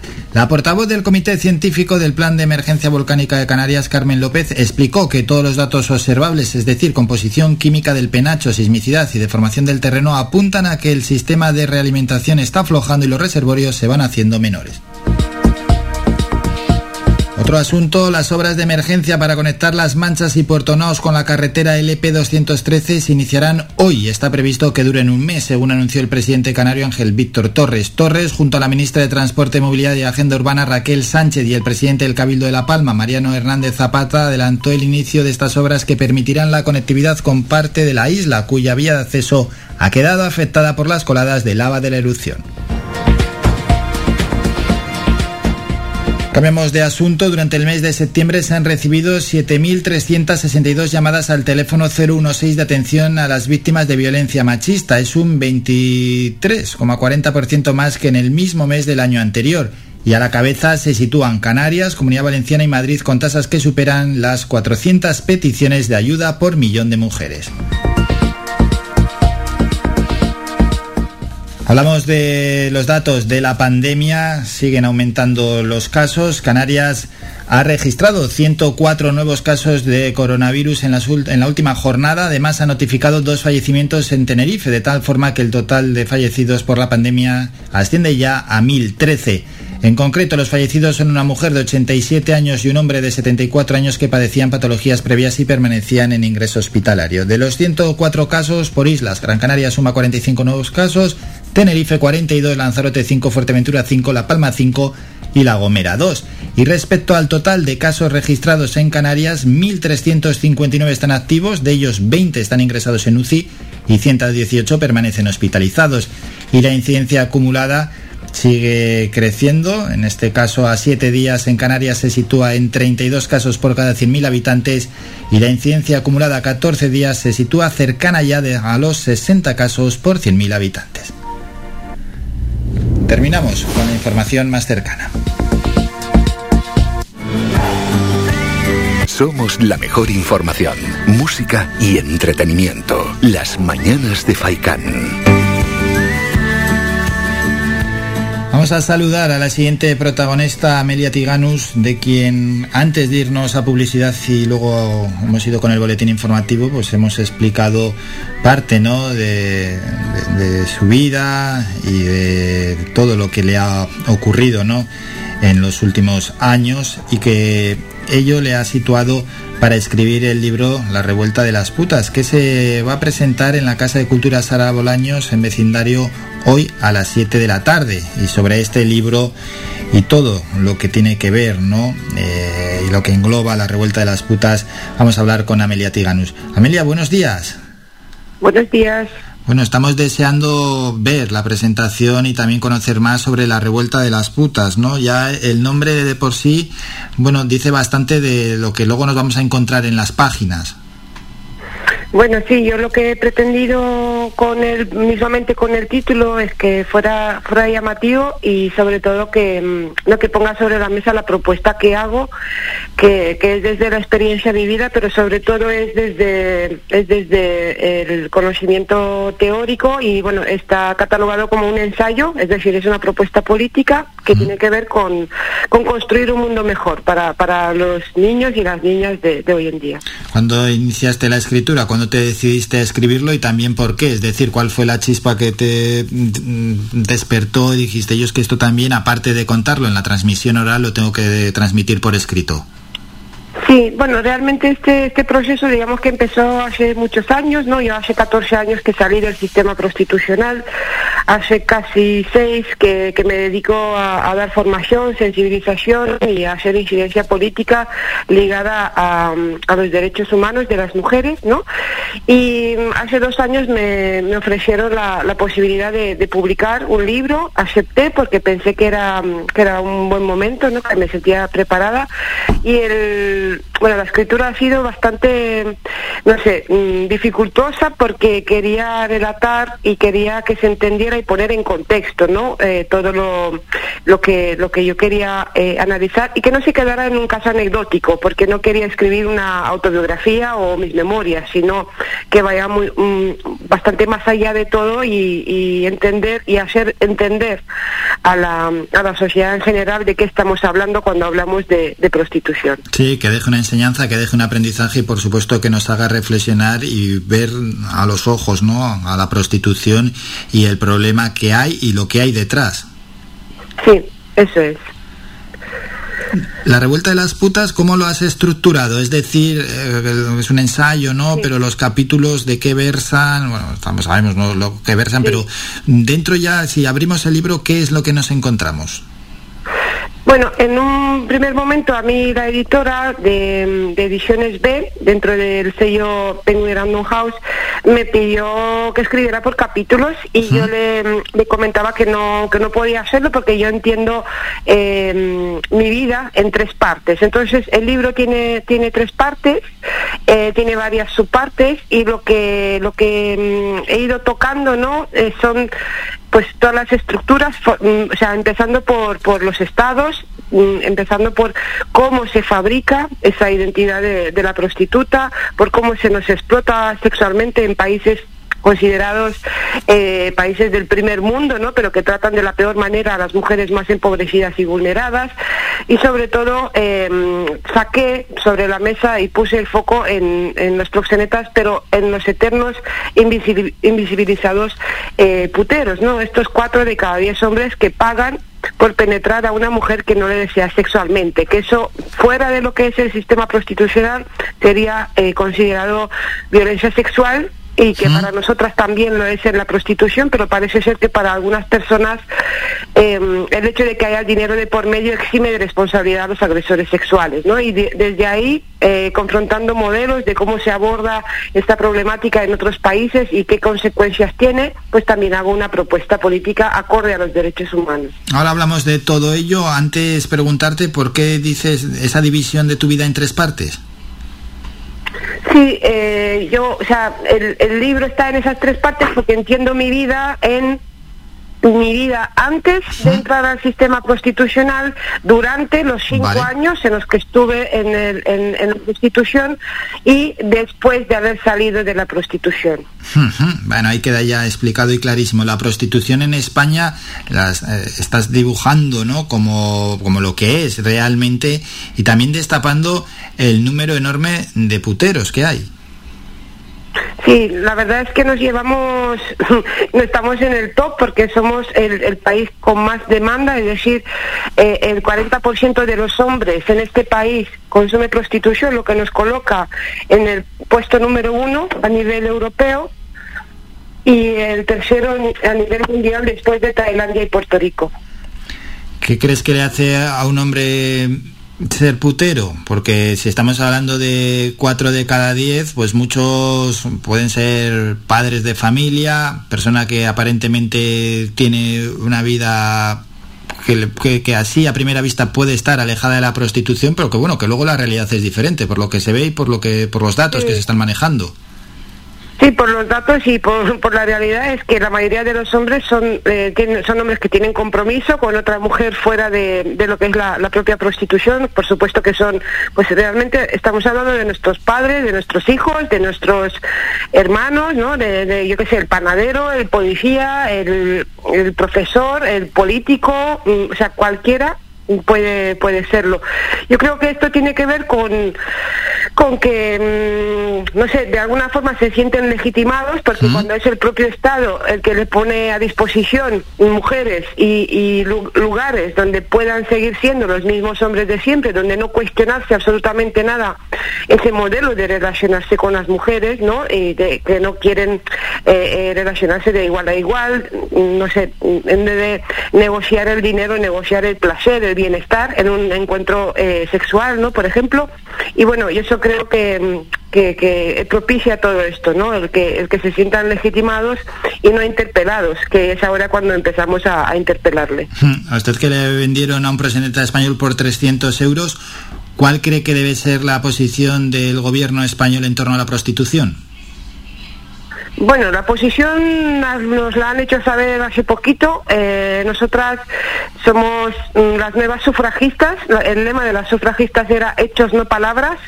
Y creo que ya no es solo que nosotras tengamos esta, esta demanda y tengamos una agenda política muy clara como, como sociedad civil organizada, ¿no? desde el movimiento feminista, sino que también tienen que ir acorde a, las exigencias de todos los tratados y de todo, todo lo que lo que ha firmado España, ¿no? que, tiene que ir acorde a todo eso. Eh, por lo tanto, necesitamos una ley abolicionista integral ¿no? de, la prostitución que incluya en, políticas públicas destinadas a las mujeres en concepto de ayuda pero claro, no solo una ayuda económica, sino también eh, acceso a la vivienda, formación, terapia, trabajo genuino. Eso es lo que nosotras entendemos por, por derechos para las mujeres, para las mujeres que están en prostitución y para las mujeres que están a un paso de caer en la prostitución, porque cada vez hay más mujeres en, en situación de riesgo de caer en la prostitución, ¿no? Sí, Y después que se...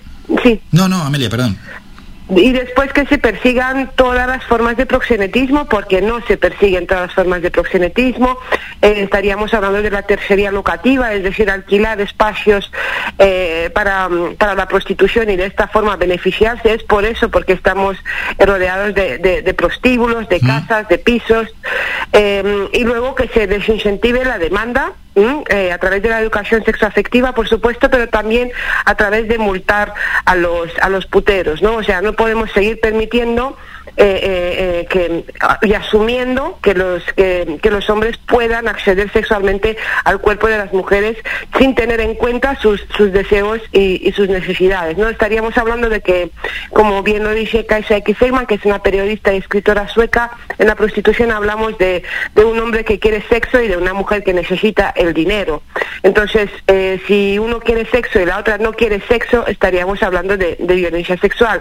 Y penetrar a una mujer que no te desea sexualmente está mal, haya o no haya dinero de por medio. Por lo tanto, eh, creo que, es de justa justicia pues que, que, o sea, legislar en base a esto y, y, que educar, porque la ley también educa.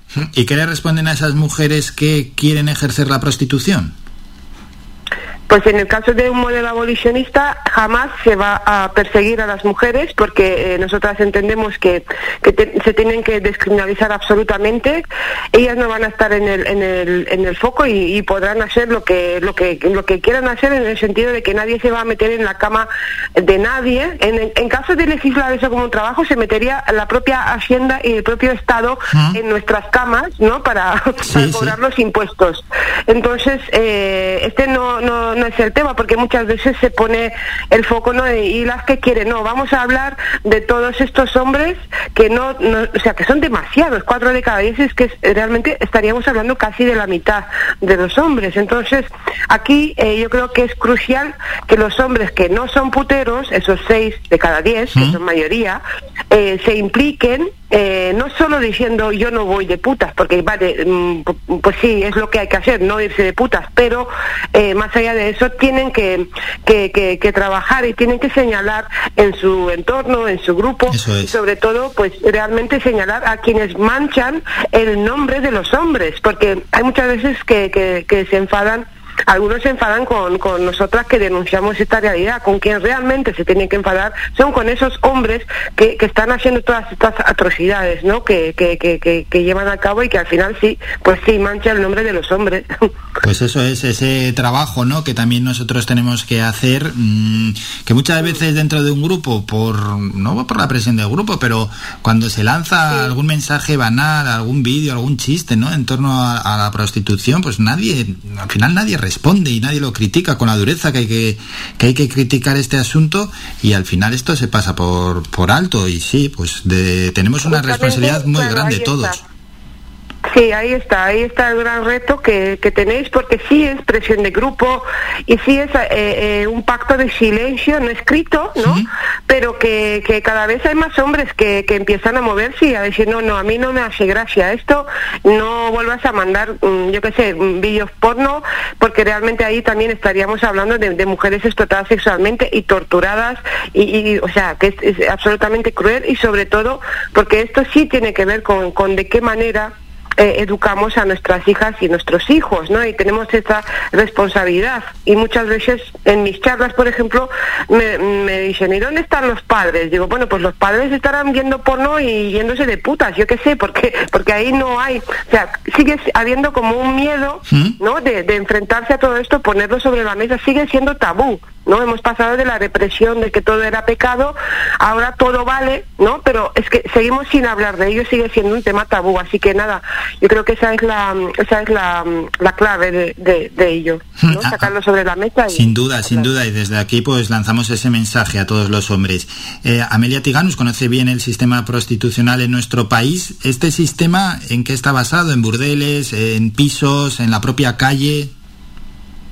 Sí, bueno, el sistema constitucional lo conforman los estados que con sus leyes permiten y fomentan todo esto. Están los proxenetas y los tratantes que, trabajan en red porque porque estamos hablando de una multinacional criminal, ¿no? Esto ya mm, se influye en la economía mundial, por lo tanto eh, estamos hablando de cosas muy muy mm, no sé, estamos hablando de crimen organizado realmente.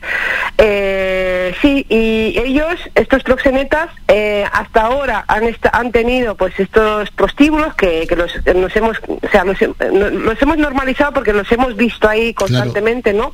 Los pisos y ahora se está moviendo eh, todo a las aplicaciones eh, y al mundo virtual, digamos, ¿no? Y la diana eh, está puesta en, en las chicas jóvenes, en las adolescentes autóctonas, porque ahora los hombres quieren consumir producto local, digamos, ¿no? Kilómetro cero, porque ya que estamos con el tema del consumo responsable, pues los hombres de alguna forma, los hombres puteros, no quieren colaborar con el crimen organizado, pero tampoco quieren renunciar a su privilegio de penetrar cuerpos de mujeres. Entonces, bueno, eh, la demanda está cambiando y, bueno, a ver si con esto de que, de que el peligro lo tenemos en casa, porque muchas veces pareciera ser que, que esto siempre nos pasa a las de lejos, esto pasa, eh, o sea, no tiene nada que ver con, con, con nuestras vidas, ¿no? Y sí influye eh, muchísimo que exista este sistema prostitucional porque mientras exista eh, no vamos a alcanzar la igualdad entre mujeres y hombres, no vamos a vivir realmente en una sociedad democrática y sobre todo mucho menos podríamos hablar de una sociedad del buen trato, ¿no? Quien trata de esta forma a las mujeres más más empobrecidas y más vulneradas, pues no sé, no, no, no creo que, que podríamos hablar de, una sociedad del buen, del buen trato y democrática. Me consta que hay gente que se autopregunta, ¿no? Pero ¿cómo es posible que no se detenga antes a prosenetas que están explotando a mujeres, como en tu caso, Amelia, que fuiste comprada por 300 euros? Esa trata de mujeres, si, si los prostíbulos están a, a pie de la calle, a pie de carretera, ¿qué se está haciendo mal para que no se ataje este problema? Sí, y bueno, muchas veces la gente dice, no, es que la policía pasa por ahí y no hace nada. En primer lugar, tenemos que entender que la policía cumple con, con las leyes, es decir, la, la policía necesita pues, mm, pues esa herramienta no para aplicarla. Entonces también muchas veces lo lanzamos así decimos no es que los políticos no hacen nada pero es que la sociedad civil como como lo que somos porque formamos parte del estado y muchas veces parece que se nos olvida eso no como sociedad civil.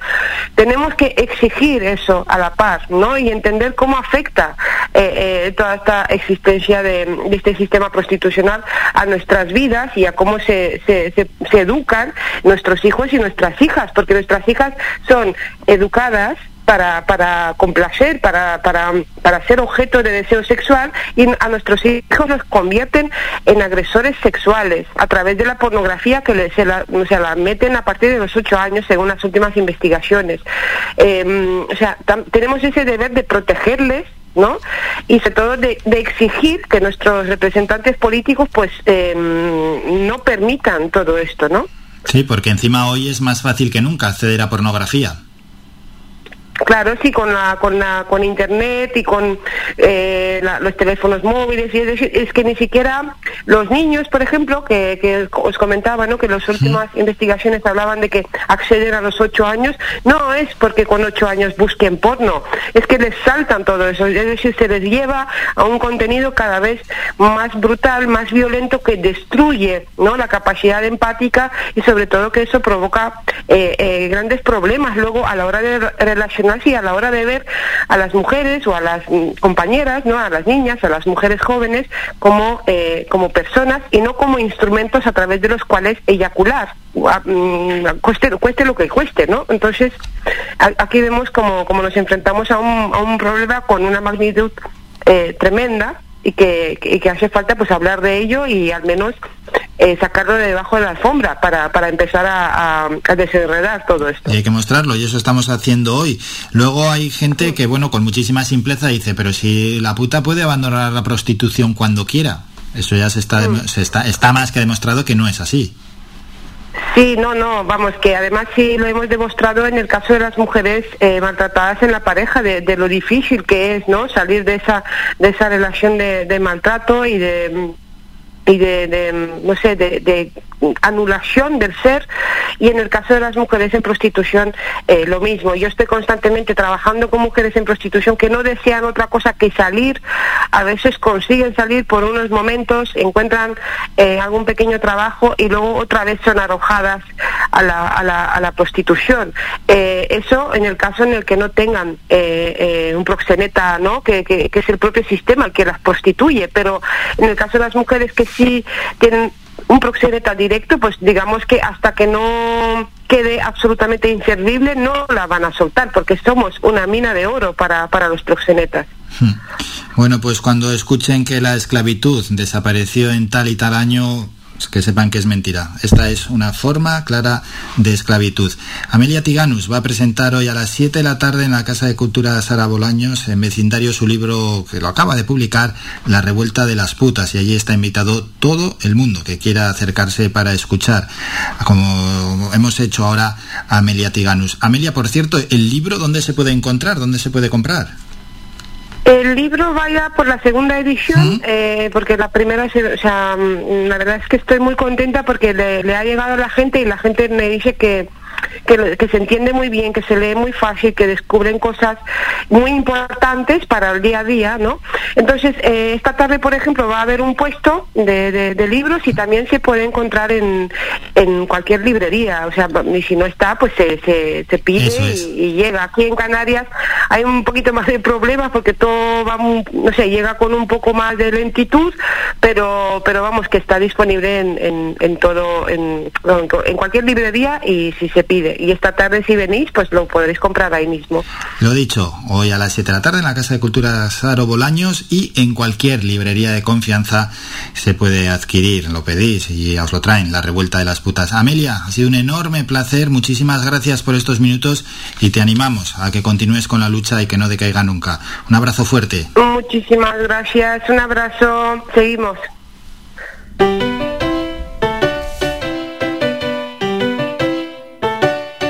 Estás escuchando Faikan Red de emisoras Gran Canaria.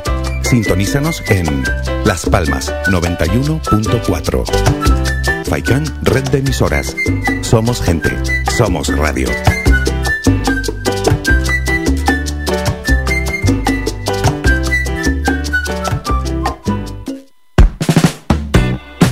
¿Sabías que un 80% de las personas buscan en Internet antes de comprar? La página web es la cara más visible de cualquier empresa. ¿Aún no tienes? ¿Tienes pero quieres renovarla? No te equivoques. Pon tu proyecto en manos de profesionales y destaca sobre la competencia. En Canary Bytes diseñamos todo tipo de páginas web y aumentamos la visibilidad de tu negocio. Contáctenos en el teléfono 681 071 076 o visite nuestra página web canarybytes.com.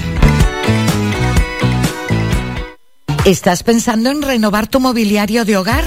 En Más que Sofá tienes una amplia exposición de canapés, colchones, escritorios, sofás, camaches, longs, dormitorios, electrodomésticos. Todo lo que necesitas en Más que Sofá. Financiamos tus compras hasta 20 meses sin intereses. El transporte es gratuito y somos especialistas en descanso y venta de sofás, colchones y canapés a medida. Visítanos en el Polígono Industrial San Isidro de Galdar, calle A, parcela 100 o visita nuestra página web www.masquesofá.com. Todo lo que necesitas para tu hogar está en Más que Sofá. Tu ferretería de siempre es ahora tu gran centro en el sureste Germán Medina. 1500 metros cuadrados de autoservicio para que compres sin esperas. Además, nuestro personal te dará la asistencia necesaria, como siempre. Contamos con un amplio parking para tu comodidad y hemos ampliado nuestro horario. Ahora, nuestra primera planta no cierra al mediodía de 7 y media de la mañana a 7 y media de la tarde y los sábados de 8 a 1. Estamos en la calle Jara número 11, Polígono Darinaga. Teléfono 928 75 39 54. Menaje, ferretería, cerámicas, fontanería, material de construcción y mucho más. Ahora más que nunca al alcance de tu mano y si lo prefieres puedes visitarnos en la avenida de Canarias 311, vecindario. Visita el nuevo gran centro Germán Medina.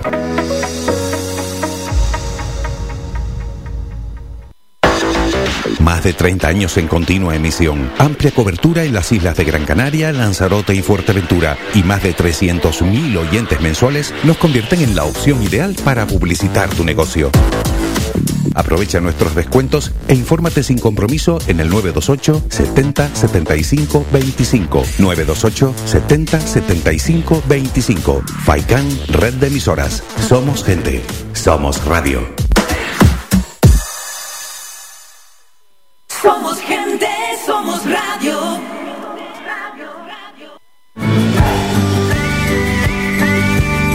Escuchas Las Mañanas de Faicán con Álvaro Fernández.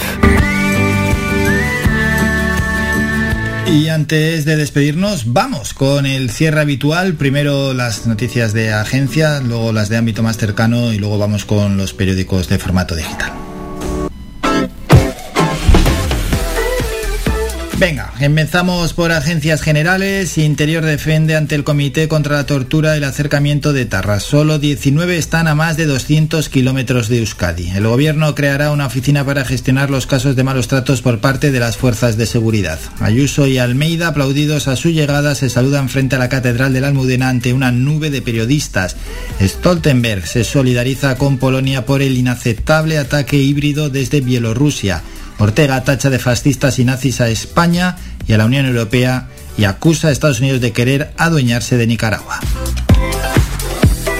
Vamos con agencias más cercanas. Los científicos insisten en que aún es pronto para hablar del fin de la erupción. El sistema de realimentación del volcán está aflojando. Localizan más de una treintena de terremotos durante la medianoche. Detenido en Tenerife por vender productos falsos valorados en 2 millones de euros. Desactivan un narcopiso en las Palmas de Gran Canaria para y tras detener a una persona. Otros apuntes, detienen a siete patrones de tres pateras que llegaron a Gran Canaria con 127 migrantes de los que murieron 8 personas. Canarias registra 104 nuevos casos y dos fallecimientos en las últimas 24 horas y detienen a tres jóvenes por lanzar objetos contra la Jefatura Superior de Policía en Las Palmas de Gran Canaria. Canarias 7 en su versión digital dice lo siguiente, desbordamiento de lava cerca de la laguna. Es recomendable usar mascarilla FFP2 en todo momento, así como evitar la actividad en exteriores.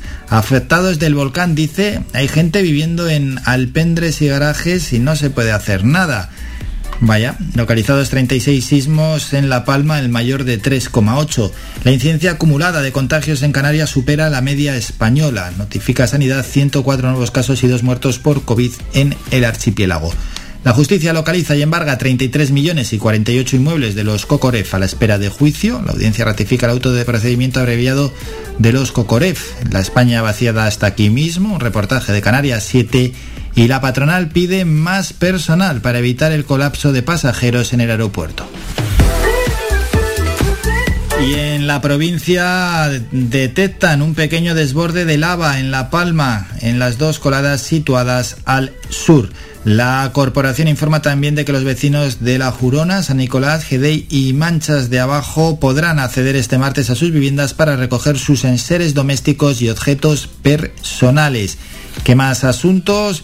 La lava del depósito más profundo del volcán de La Palma afloja. Otro asunto es que la lava del volcán de La Palma cae sobre la playa de los Guirres junto a la Fajana.